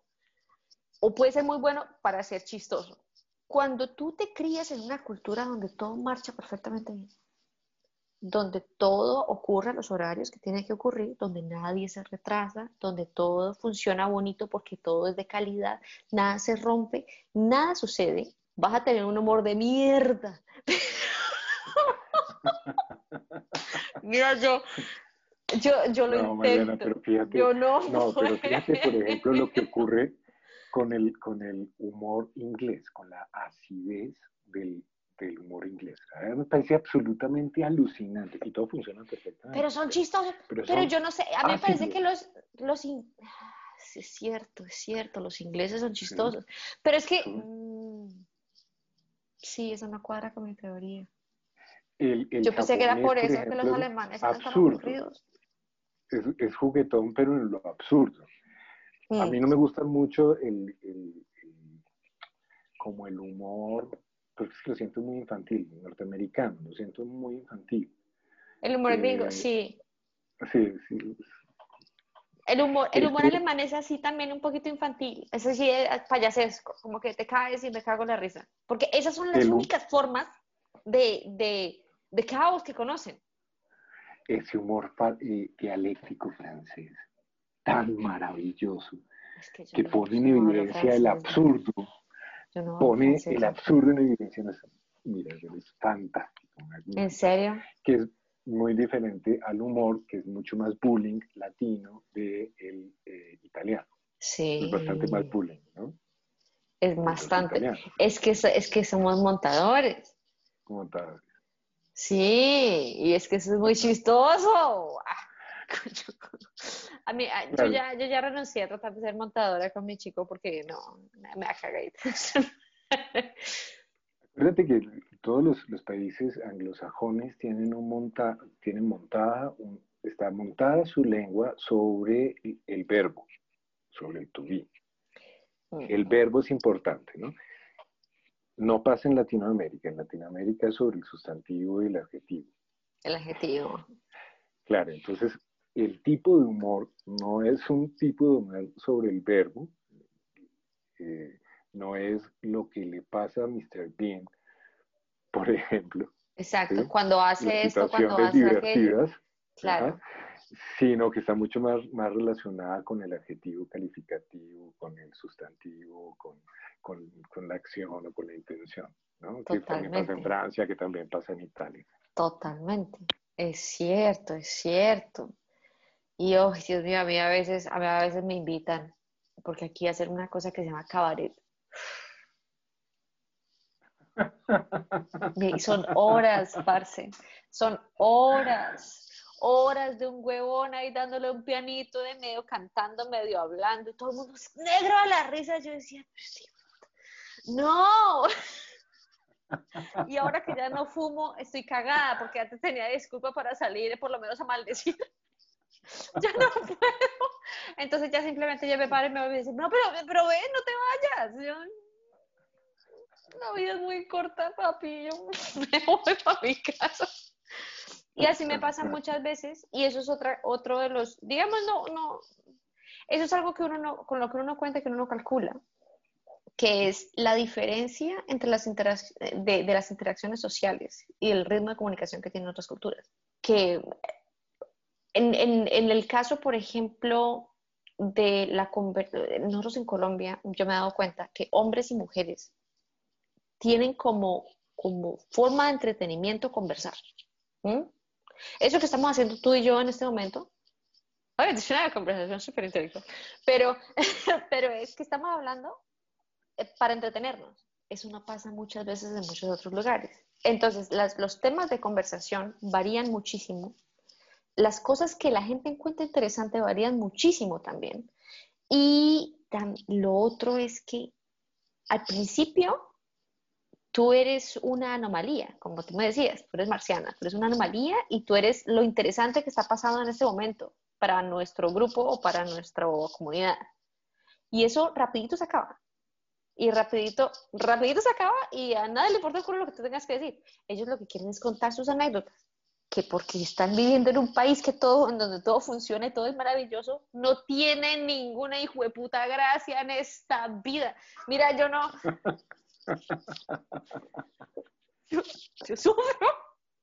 Pero el- la, la diferencia de ritmo de conversación es completamente diferente. De acuerdo.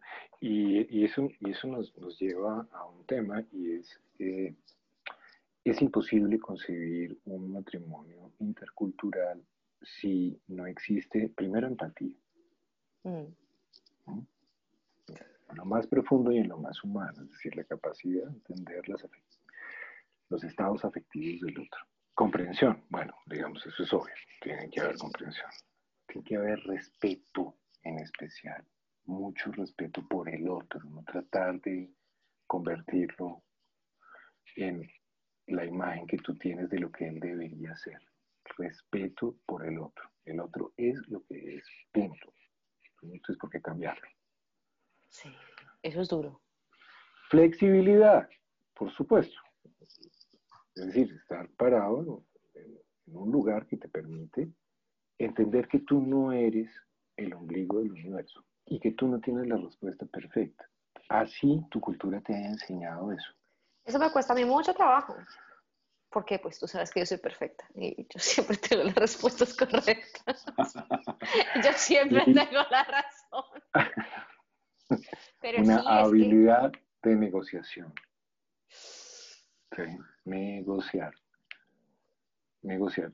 Para que exista una negociación, antes tiene que haber diálogo. Porque es que diálogo, nosotros, nosotros en Latinoamérica aprendimos a través de dialogando. Y eso no es dialogando, eso no es dialogando. No, eso es hablar mierda. ¿Qué es el diálogo? Digamos, para Naciones Unidas, ¿qué es el diálogo? Es el encuentro de dos posiciones irreconciliables en el que la actitud es oír al otro, no más. No va a haber negociación.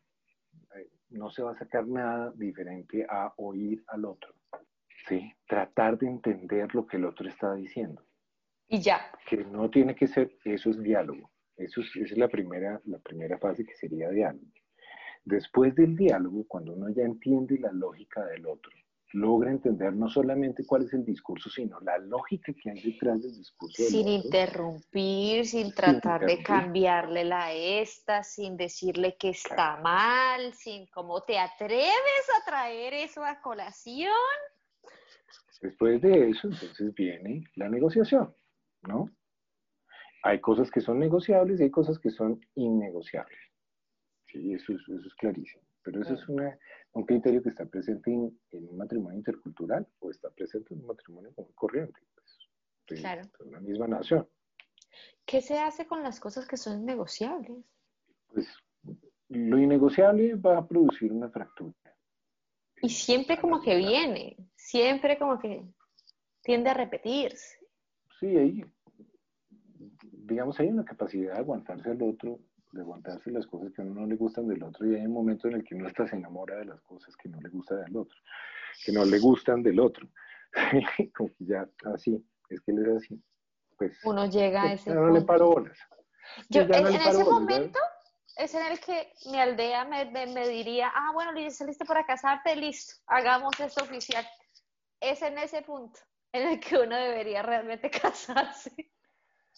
Eso supone también que la persona que migra al otro lado, Mm. que enfrenta una cantidad de retos porque tiene que lograr el tema de la nacionalidad, que tiene que aprender cuáles son las reglas culturales, tiene que aprender cuál es la historia, tiene que entender cuáles son los códigos familiares, tiene que aprender cómo se relacionan los amigos, qué es lo que puede hacer y qué es lo que no puede hacer. Hay una cantidad de cosas que tiene que aprender. Supone también que esa persona logre empezar a construir un mundo propio aparte del otro en la pareja, porque no puede perder su desarrollo individual, no puede perder su desarrollo individual porque si no, porque si no, o sea, queda subsumido al otro, Mm. básicamente se va a alienar y tarde o temprano va a haber un momento en el que va a mandar, va a querer mandar a su pareja y a su familia. A la mierda. Sí, me quiero ir Sí. ya para mi país de origen. Y de repente, yo creo que eso es una, eso es un, un- eso es prácticamente un estadio. Sí, es un Eso es un momento. estadio. Porque yo creo que, y eso es una cosa que a mí me gustaría que le quede clara a todas aquellas personas que, que quieran, yo estoy tratando de evitarle problemas en el camino, pero igual usted lo va a hacer. Usted, a usted le gustó que le hablaran raro y, y que se ve bonito, bueno, hagámoslo. Va a llegar un momento, va a llegar un momento en el que usted se va a voltear y va a decir, yo no pensé que esto fuera a ser tan difícil. Yo no pensé que me fuera a disolver de la manera en que estoy disuelta. Y en ese momento, y ese momento lo he visto en mí, lo he visto en todas las personas que yo conozco que están en, esta situa- en la situación mía de tener una, ni siquiera tanto, sí, sí, de tener matrimonios o uniones biculturales, ni siquiera con culturas tan diferentes, ni siquiera con culturas tan diferentes, pero todas llega ese momento. Hijo de puta, ese momento es muy difícil, ¿viste? Uf. Vuela mierda para ese techo yo. Y está el ventilador prendido. Pero pues es, es importante que pase, es importante que pase. Qué susto. Qué susto. Ahora, hay, una cosa, hay otra cosa que viene un poco em, eh, metido con ese, con ese mismo momento crítico, que es la cuestión, la cuestión de la plata. Porque hay mucha gente que tiene la concepción muchas veces errónea de que listo, entonces yo, yo, eh, mi, digamos, mi cónyuge o mi compañero, mi compañera tiene más poder adquisitivo que yo. Y como yo me vine de otro lugar, entonces tiene todavía más. Hay, hay una concepción muchas veces errónea de que se entiende, se, se sobreentiende que él tenía que hacerse cargo de las cosas. No se sobreentiende ni una mierda. No se sobreentiende nada. Esos son diálogos que hay que tenerse y esos son diálogos que hay que tener mientras uno tiene todavía el otro agarrado. Porque es... Sí, sí, y, y, estás tocando un punto muy importante eh, en Latinoamérica. Esto pasa en México, esto pasa en, en Colombia, esto pasa en Venezuela. Y es que todavía existen mujeres eh, que se dedican al hogar. Eh, es decir, que hay una figura, y también pasa en, otros lugares en los que es la mujer la que mantiene el hogar. Y el hombre es quien se encarga del hogar.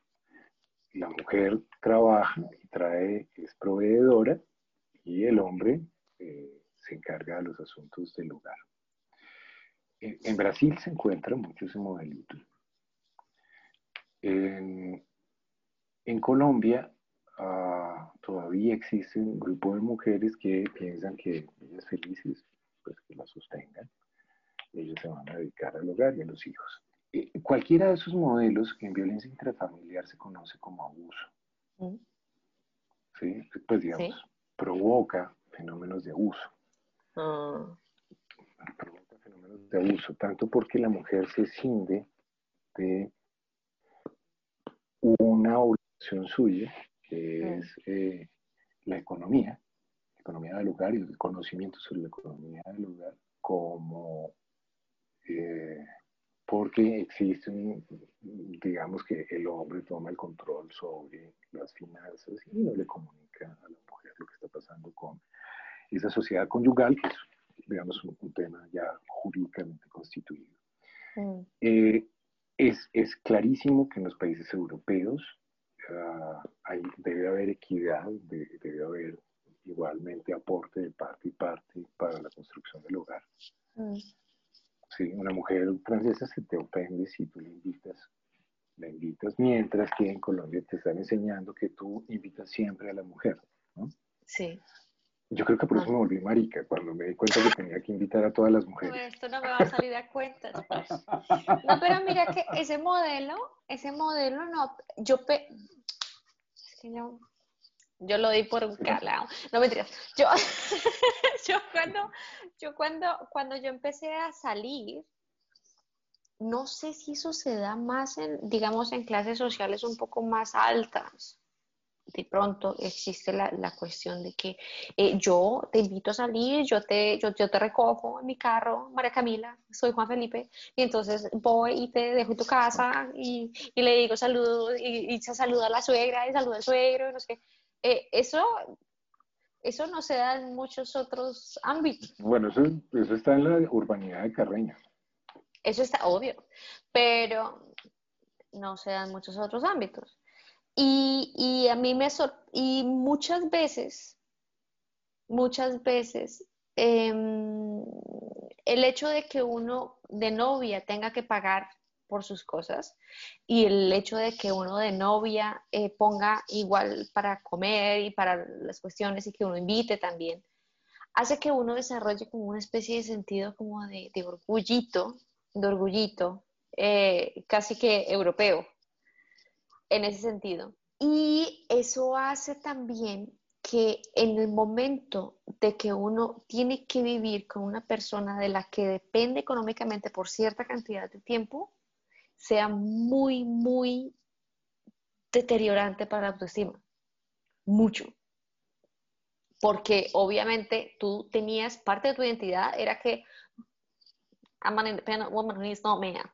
Entonces uno se montó en esa en ese en ese video. Qué ah. difícil que es recibir, ¿no? Porque ese es otro tema. Es, fácil dar, pero eh, a recibir. Ve tú a recibir. O qué difícil es pedir cuando nadie te está ofreciendo. claro. Y que igual necesitas. Claro. Ese necesito plata porque tengo que comprar tal cosa. Pero ¿para qué lo necesitas? ¿Tú realmente necesitas eso? y claro, es que, es que es eso, es eso. Entonces, obviamente, yo no tengo ningún problema con que una mujer quiera encargarse del hogar y que no tenga problema con que el esposo sea el proveedor, eh, ellos eh, comparten, digamos, eh, ella, ella gasta su tiempo o emplea su tiempo en, en, mantener la casa y básicamente el esposo le da cierta mensualidad, como si estuviera pagándole a alguien, una ama de llaves, pues, que es cocinera y que hace todas las cosas en la casa. Yo no tengo ningún problema con ese, con ese esquema, hay mujeres que lo disfrutan, maravilloso. Si tienes hijos, mejor todavía, tus hijos te lo van a agradecer toda la vida, si eres feliz. Si no, te van a odiar. pero, pero ese sistema, ese sistema es, es difícil de adaptar. Sobre todo cuando la otra persona no está preparada para esa clase de sistema. Cuando la otra persona también estaba pensando, bueno, tú vienes y vas a conseguir eventualmente un trabajo y pues vas a empezar a aportar a la casa. Y mira, hay, hay una mirada bastante romántica con relación a, la constitución de pareja o la constitución de matrimonio. La mayoría de las personas hablan mucho del amor, del amor, ¿no? construir el hogar y el perro que de la casa y el perro. Eh, pero, pero muchas personas no contemplan eh, a, a, la hora, estamos hablando de jóvenes que van a constituir relaciones afectivas, no contemplan cosas como que, por ejemplo, el, el matrimonio es una sociedad conyugal, es decir, se despareja en lo económico. Y, y, eso no, digamos, no entra dentro de la agenda de lo discutible en los momentos en los que vas a tomar la decisión de casarte. Por alguna razón o, no. Los hijos de pronto sí, pero, pero eso no.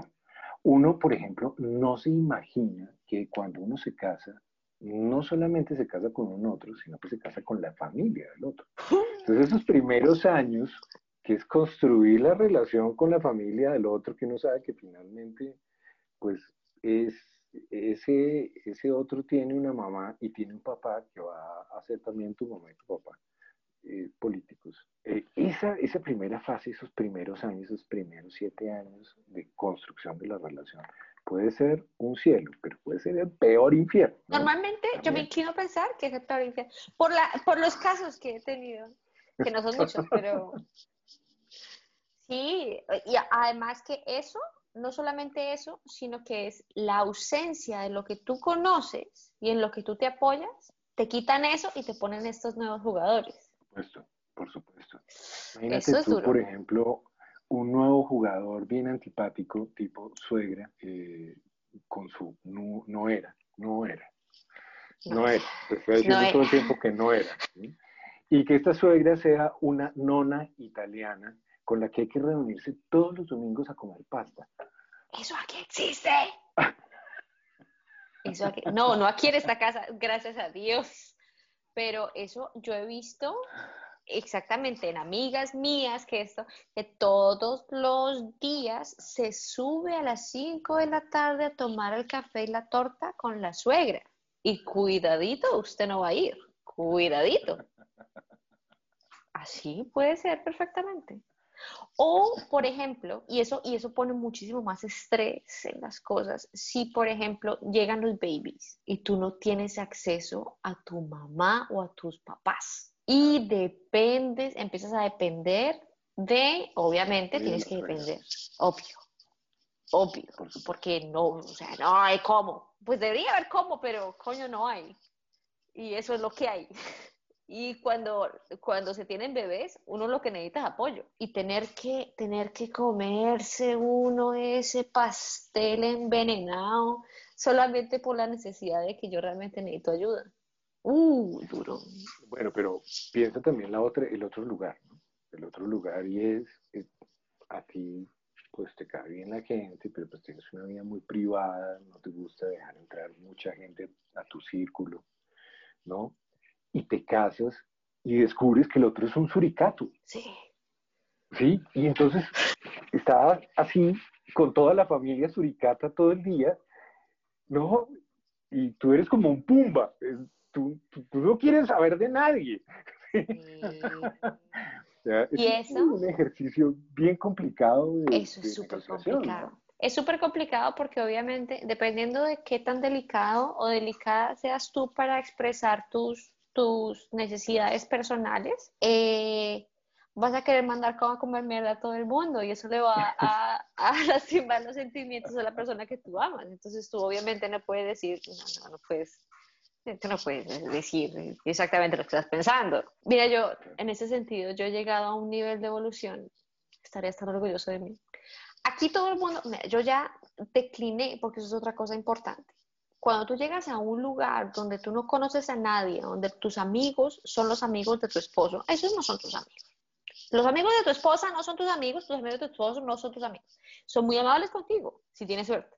Ah, soy amables contigo, pero tú llegaste tarde a esa repartición de amiguis, porque esos amiguis empezaron a ser amiguis desde hace mucho tiempo. Tú llegaste ya viejo y uno de viejo no tiene la misma capacidad. Hay gente que sí, pero la mayoría de veces no. Entonces, yo, yo ya como que ya le traje el, componente emocional a ese, ya, pues ya llegué tarde. Entonces yo comparto. Hay amigos que son amigos tuyos, hay amigos que son amigos de él y hay amigos que son amigos de la pareja. Claro, tú perdiste tus amigos, te encuentras con los amigos de él y piensas que esos van a ser amigos de la pareja, eh, no, fallaste, no es así. No, no cometas ese error, amigo, amiga, no cometas ese error.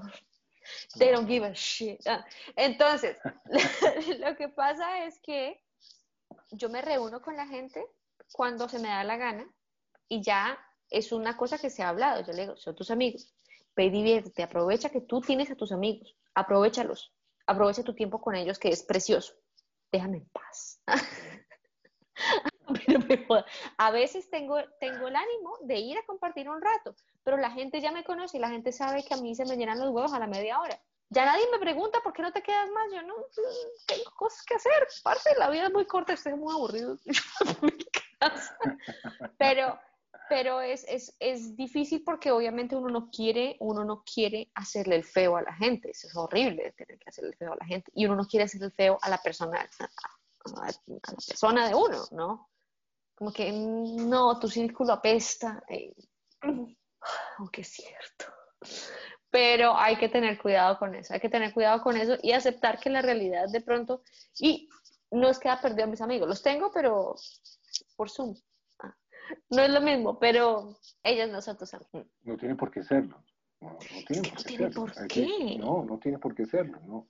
Ahora, eso no quiere decir que no se trabaje rápidamente por construir amigos de la pareja. ¿Sí? Y las parejas con el tiempo van a construir amistades mucho. ¿Qué es un amigo de la pareja? ¿Qué es un amigo de la pareja? Pues los amigos de él son los amigos que cuando si ustedes tienen un problema, pues ellos inmediatamente se van a poner del lado de él, pues porque son los amigos de él. Tus amigos son esos que se van a poner del lado tuyo porque pues, son tus amigos. Los amigos de la pareja son bien divertidos porque en el momento en el que hay una separación, una ruptura o un momento de distanciamiento, no se van con ninguno de los dos. No sé si me siento completamente cómoda con gente tan bland. Yo necesito a alguien que esté Pero eso se llama... Eh, pero eso se llama parcialidad. Pero yo creo que, no, sí, y yo creo que sí es importante pues, que, que ambos puedan tener los amigos individuales, la pareja, que cada cual pueda tener sus amigos individuales o sus confidentes. O su, mm. Eso es importante. Pero también es importante construir nuevas, nuevas relaciones que sean amigas de la pareja. Eso pasa, por ejemplo, cuando llegan los niños. Entonces llegan los niños y, empiezan a ir al jardín y entonces en el jardín empezamos a conocer papás que son similares. Entonces es ah. fantástico poderse reunir con los niños de los otros y, de ahí entonces venga, reunámonos y nos deshacemos de los niños porque pueden empezar a jugar y claro. y esas relaciones son súper chéveres porque conocen el sufrimiento que comparten. Claro claro. ser padre eso es muy difícil parce. Eso es muy difícil. O sea respeto total muy divertido muy bonita muy pues, bonita claro. sobre todo para tú mamá tú eres mamá de peludos. Sí. Ah. Además que, además, eh, ellas ya están mayores, ya son damas. ya tienen más de ocho años, entonces tienen, tienen necesidades diferentes. Pero es que yo no conozco aquí ningún, ningún mamá, ninguna mamá, ningún papá de peludos. No que se los tomen tan en serio, es que yo soy muy obsesiva con esas cuestiones. Pero... Y ahora eres mamá geriátrica. Soy mamá geriátrica, es, una, es, un papel muy extraño porque sigo tratándolas como si fueran culicagadas. Pero entonces la cuestión es que esos amigos, esos amigos de, de, afinidad, porque hay sucesos en la vida que, que, llegan y te hacen, te hacen tener afinidad con otras personas, son importantísimos. ¿Qué tan importante también es tener amigos que son pareja? O sea, parejas amigas. ¿Es importante? ¿Ayuda parejas eso? amigas. Sí. Claro, por supuesto, por supuesto. Son maravilloso apoyo, sobre todo para entender un poco modelos diferentes de resolución de problemas que se presentan al interior de la pareja o de las familias, ¿sí? Pero también, digamos que están sintiendo eh, con una misma, hay, una empatía mucho más eh, fácil de establecer. Eh, por ejemplo, si tú piensas en salir a hacer un paseo, es más fácil que salir con una pareja amiga o con unas parejas amigas Generalmente quien no está casado en el grupo de parejas se siente un poquito como con leche. Oh, eso es un parche muy aburridor, pobre Es un parche aburrido. Pues hay gente que tiene el temperamento y el carácter y no les importa, pero, pero hay personas que sí se incomodan mucho, se incomodan un poco con, con, estas relaciones de pareja. Yo creo que es muy importante tener pareja, parejas amigas y sobre todo porque hay lugares tan comunes, que son tan comunes en los conflictos de pareja, mm. que tener alguien con quien hablar y decir, oye, sí, a nosotros también nos pasó lo mismo. Nosotros lo que hicimos fue esto. Ah, interesante, ¿no? Ahí viene mi otra cuestión de, de, de, culturalidad y es la siguiente. Y eso es una cosa que a mí me, me vuelve loca. Y por ejemplo, en la cultura alemana, y sobre todo en esta región. Y seguramente que debe ser así en otros lugares de Europa porque ellos tienen esa, esa misma concepción de que, digamos, las mujeres son muy abiertas, ellas, son, ellas tienen muy buena relación con otras mujeres, normalmente con sus amigas, tienen muy, muy buena relación, hablan de todo, eh, se comparten todo, son súper hermanas. Los, los hombres tienen muy buena relación con los hombres y esa relación se basa en nunca hablar de nada importante. Si yo te siento, si yo soy un man y yo te siento a ti deprimido, yo nunca te voy a poner en la posición humillante de que me cuentes qué coño es lo que te pasa. No, yo lo primero que voy a hacer es que te voy a dar una cerveza y te voy a hacer reír. Y voy a intentar distraerte a como de lugar. Ese es el apoyo que vas a encontrar en mí.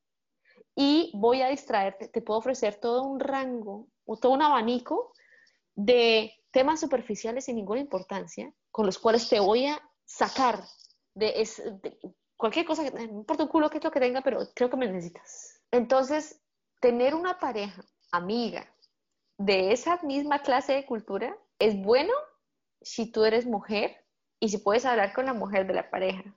Pero si tú eres el hombre de la pareja, no te va a servir para un culo, porque ese diálogo no se va a dar. Bueno, María, tocas un punto muy importante, pero un punto que hace relación más a la forma en la que hemos construido lo masculino y lo femenino a nivel global.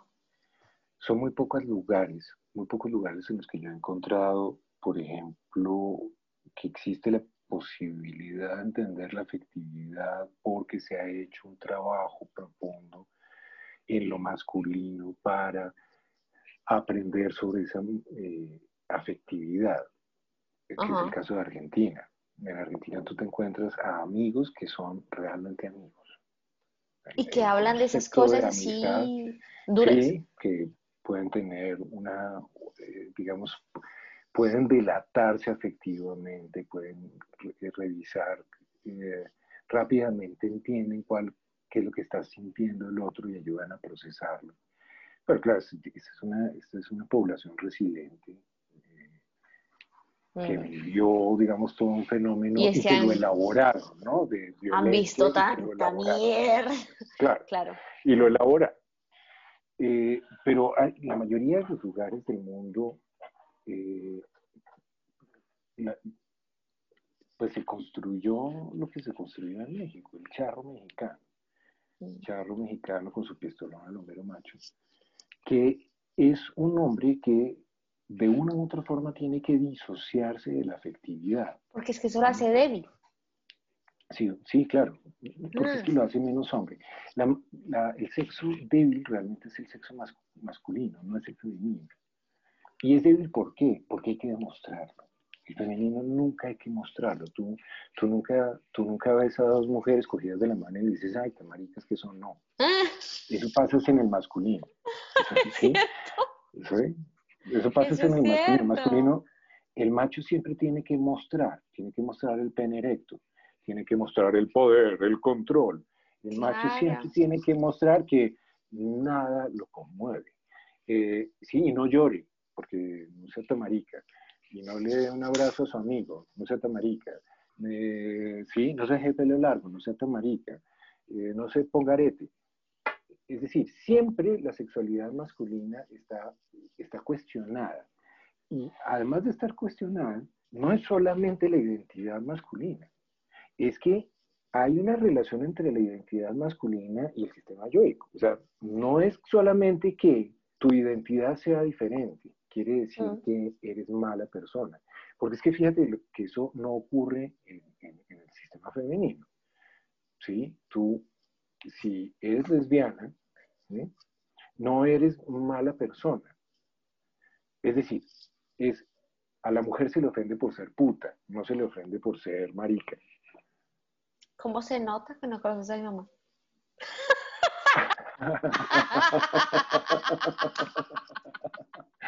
A la mujer se le ofende por ejercer la sexualidad, por el ejercicio de la sexualidad. En cambio, al hombre se le, eh, se le ofende y se le descalifica como ser humano cuando Por ser eh, se afeminadito. sospecha, porque Ah. se sospecha que puede tener una identidad sexual diferente. Es parte, digamos, de las tonterías que hemos construido socialmente. Pero mira que, bueno, tal vez eso, eso es muy aprendido, por, digamos, culturalmente aprendido. Pero, pero yo también me he dado cuenta por los hombres que conozco que hay una, hay una, ¿cómo se llama eso? Es, una- es como una incomodidad, es una incomodidad de tener que hablar de cosas que me ponen triste o que me ponen mal, pero no en el sentido de que si te digo mis sentimientos de pronto voy a llorar y no quiero llorar de tuyo, no, sino que es que me vas a poner a hablar de algo y lo voy a revivir. claro, es un tema. Lo voy a de revivir y me da penca ponerme down ahorita y a decirte buenas. Entonces, yo cometía mucho el error y he visto muchas amigas cometer el mismo error de querer decirle a sus hombres, o sí, a sus hombres normalmente, porque con los amigos, los amigos son más tolerantes de, esa clase de cosas, pero decirle a sus hombres, no, pero es que ven, háblame de lo que sientes. Esa clase de háblame de lo que sientes, ese comentario, háblame de lo que sientes, normalmente se recibe con... Y tú sabes que, que cuando se toman tomografías de eh, los fenómenos de comunicación masculinos y femeninos, Mm. ¿m? Ah, ah, hay una diferencia.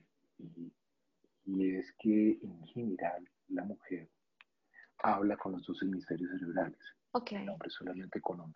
Ah, ¿Y qué implicaciones El tiene eso? hombre, bueno, los dos hemisferios, el derecho se encarga de los componentes sensibles, de los componentes afectivos, de los componentes creativos, de los... Y el izquierdo se encargaría de los procesos racionales.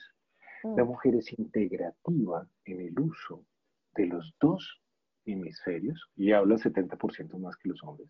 Eh, y el segundo, sí, yo creo que eso es importante. Hay una diferencia entre lo masculino y lo femenino, la forma en la que hemos construido Sí. como hombres y mujeres, eh, y es que generalmente la mujer habla más que el hombre.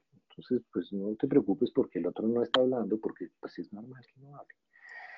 Y el segundo componente es que cuando habla una mujer, está hablando con ese componente afectivo, con ese componente emotivo, con ese, al mismo tiempo que componente racional, es integrativa en ese sentido. Va a mí. Un hombre no se le alcanza a pillar, un hombre no. No. se alcanza a pillar las cosas. Entonces, generalmente está hablando solamente con el hemisferio izquierdo. Y el otro le está doliendo. Si hay, si hay, si hay una explicación neurológica en el tema. Le, le, cuesta un poco más de trabajo, además porque la función social, en la función social, en el aprendizaje social, en los juegos, al hombre se le ha enseñado uno que tiene que actuar de una manera diferente. Entonces tú estás jugando como niña a la casita, cuidar, a, ¿sí? a construir el hogar, a, las ollitas, con las muñecas, a cuidar a los bebés, a proteger, a, ¿sí? Al hombre se le está enseñando a competir con los carritos o con la pelota. Pero eso es porque se les enseña o porque se sientan atraídos por esa clase de cosas. Eh, Yo tiendo a pues pensar que es, que es como que el porcentaje no es, tan, no es tan claro, porque yo he visto niños y niñas interactuando, los niños naturalmente se van hacia las cosas, hacia lo que tenga que ver con, con construir, con, con, con hacer, con rodar, con eso, y las niñas tienden a irse para las cosas que son un poco más vivas o que representan algo más vivo. Pero yo no lo veo como algo tan natural, la verdad. Pero, lo sé, o sea, es que algo tan natural. las veces que me tocó, que me ha tocado cuidar críos o que me ha tocado enseñarle a críos, es, no es, o sea, no es que no haya excepciones, pero tienden a inclinarse por ese lado. Pero lo que me estás diciendo tiene muchísimo sentido y es que también yo me he dado cuenta que uno de mujer, cuando uno habla, Puede que uno no tenga ni puta idea de qué es lo que va a hacer con un problema y uno está así vuelto una mierda y uno no sabe qué hacer y pero a medida que uno va hablando, el solo hecho de tener que obligarse a organizar lo que está diciendo va haciendo una labor en la que las cosas empiezan a entrar como en sus rompecabezas empieza a armarse y cuando uno termina de contar, sea con quien sea que está hablando, puede que la otra persona ni siquiera me esté escuchando, pero si yo logro vomitarlo, voy a poder arreglarlo. Sí, claro, tienes razón. Y fíjate que por eso es básicamente que la población en riesgo en este momento, la mayor la población más grande en riesgo es la población masculina. Que si vemos las cifras que, que arroja eh, Norteamérica en suicidio, depresión.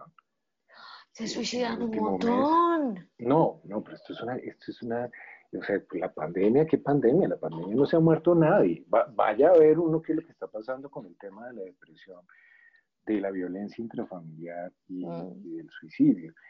Y sí están más en riesgo los hombres. Mm.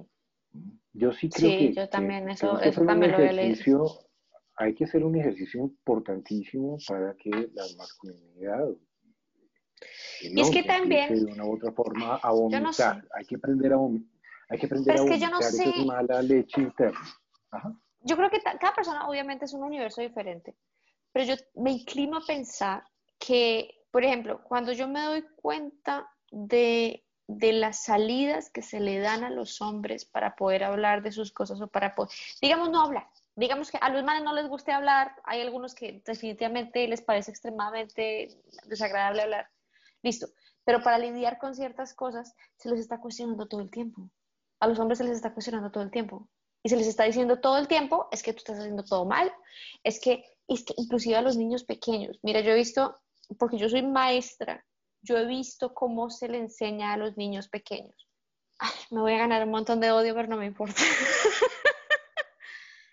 los niños, los machitos, los, los críos, en comparación a las niñas. Los niños es como si tuvieran adentro de su interior una gotita de Satán. Porque es que son fastidiosos. Mira, lo vuelven a uno loco. Y obviamente una maestra que tiene 20 al tiempo se vuelve loca también. Pero entonces el problema es que... Los pequeños polimorfos perversos, le decía Freud, ¿no? son la cagada. En comparación, las niñas las niñas son un poco más pensantes, son más suavecitas, tienden a, tener, son como más entrenaditas a, estar tranquilitas y a seguir comandos. Tienden a hacer eso, tienden. Hay niñas que son demoníacas, pero tienden a. Entonces, hay una, oye, obviamente yo las entiendo, pero hay una preferencia por el comportamiento de las niñas en comparación con el comportamiento de los niños. Precisamente porque el sistema de educación, de educación que tenemos demanda que un niño con las hormigas que tiene entre los calzones se quede sentado cierta cantidad de horas en el día, cuando todos sus impulsos y sus instintos le están diciendo vaya y rompa algo. ¿Sí me entiendes? Entonces, desde que están chiquitines, se les está diciendo, no estás siendo lo suficientemente bueno como tu amiguita, mira, como ella. Entonces, si tú te pones a mirar, ponte en el, este, de mirar todos los libros y todas las cuestiones y todo esto, hay de repente una, como un, intento de aplacar a los niños para que sean más parecidos a las niñas. Porque la niña es la que se porta bien, la niña es la que me deja hacer clase, la niña es la que no me jode, y obviamente se entiende, pero me parece que a los niños deberían educarlos de otra manera. yo no tengo ni hijos ni nada, pero yo los he visto en acción y gran hijo de puta esos chinos. Pero tampoco es la salida tratar de homologarlas a las niñas. Yo no creo que esa sea la salida.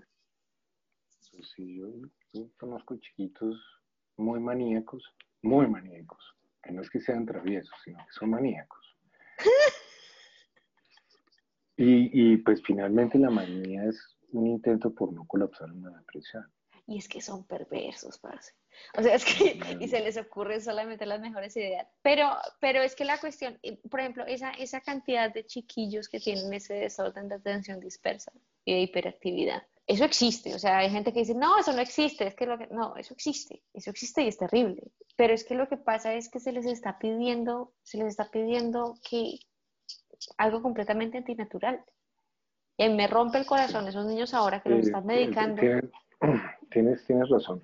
Que, es finalmente un tema alrededor del manejo de la ansiedad. Yo, yo es decir, todo este, este espectro y toda esta discusión que se ha generado alrededor de, de los niños con déficit de atención yo creo más bien que, que, nuestra sociedad, el sistema educativo que hemos generado, como tú estabas diciendo, no es un sistema asertivo para atender a toda la población infantil y no es un sistema incluyente y eso está, está mm. evidentemente generando una serie de transformaciones, de transformaciones en el mismo sistema educativo, eh, eh, en, en los sistemas universitarios en la media vocacional que va hacia otra cosa completamente diferente. ¿sí? ¿Ves? La gente ya no va a la universidad, sino que se va del mentor de la organización, que es el que lo va a entrenar, ¿sí? los que van a seguir en mm. carrera empresarial. Yo, yo creo en, en relación a, a, esos trastornos de déficit atencional, como los llaman, que ese cuadro fundamentalmente pues es una ausencia de lo que nosotros conocemos como constancia objetal que es el desarrollo de una constancia interna, de una figura amorosa y protectora. Cuando tú no tienes ese, ese desarrollo interno, eh, pues te ves abocado a la ansiedad. A la ansiedad y es la ansiedad que hace que el niño esté permanentemente moviéndose de un lado para otro sin saber realmente cuál es el rumbo para el cuello. Y que se, eh, solamente logra la atención en el momento en el que está esa mamá sustituta al lado de él, justo al lado de él. Pues yo creo que es un tema más de sistema, del sistema, y, por eso te decía en la discusión que estábamos teniendo, yo creo que hay algo que tenemos que empezar a trabajar. Yo creo que el feminismo ha trabajado muy bien, ha logrado muchos avances en el planeta. Hay muchas cosas por avanzar en el feminismo pero yo me acerco un poco más a empezar a plantear la pregunta por la masculinidad, más por la línea de Elizabeth Bainter, como mirar un poco más lo que estaba haciendo la escuela del Círculo de Veranos, Andrés eh, eh, ¿qué, ¿qué, es lo que pasó con la masculinidad? ¿Por qué, porque esta ruptura entre el hard men, el soft men, eh, ¿Qué, es lo que está produciendo, digamos, estos niños maníacos? Estos niños como condenados a la manía. Condenados a la manía y también que, no saben cómo actuar. Por ejemplo, yo, yo me he dado cuenta también aquí en, en Europa, las mujeres son muy bravas, lo que yo te decía. Y yo siento que los hombres no saben qué es lo que se espera de ellos en ese sentido. También por eso es tan incómodo hablar de sus cuestiones, porque no se sabe qué es exactamente lo que se espera de ellos y ellos no están completamente convencidos de que lo que ellos quieren vaya a ser aceptado. Entonces se guardan las cosas mucho, se guardan todo. Y a esperar todo el tiempo que cualquier eh, visto de aprobación o cualquier dejo de, rechazo, eso es lo que hace que ellos actúen de cierta u otra manera. Entonces se vuelven, se vuelven débiles, se vuelven débiles. No, no, o sea, aquí no hay un hombre, digamos, me voy a ganar más odio todavía. Cuando tú coqueteas con alguien, para nosotros en Latinoamérica, el coqueteo es importante, es una parte importantísima es importantísimo que tú seas capaz de ganarte mi atención, que tú seas capaz de convertir mi no en un sí.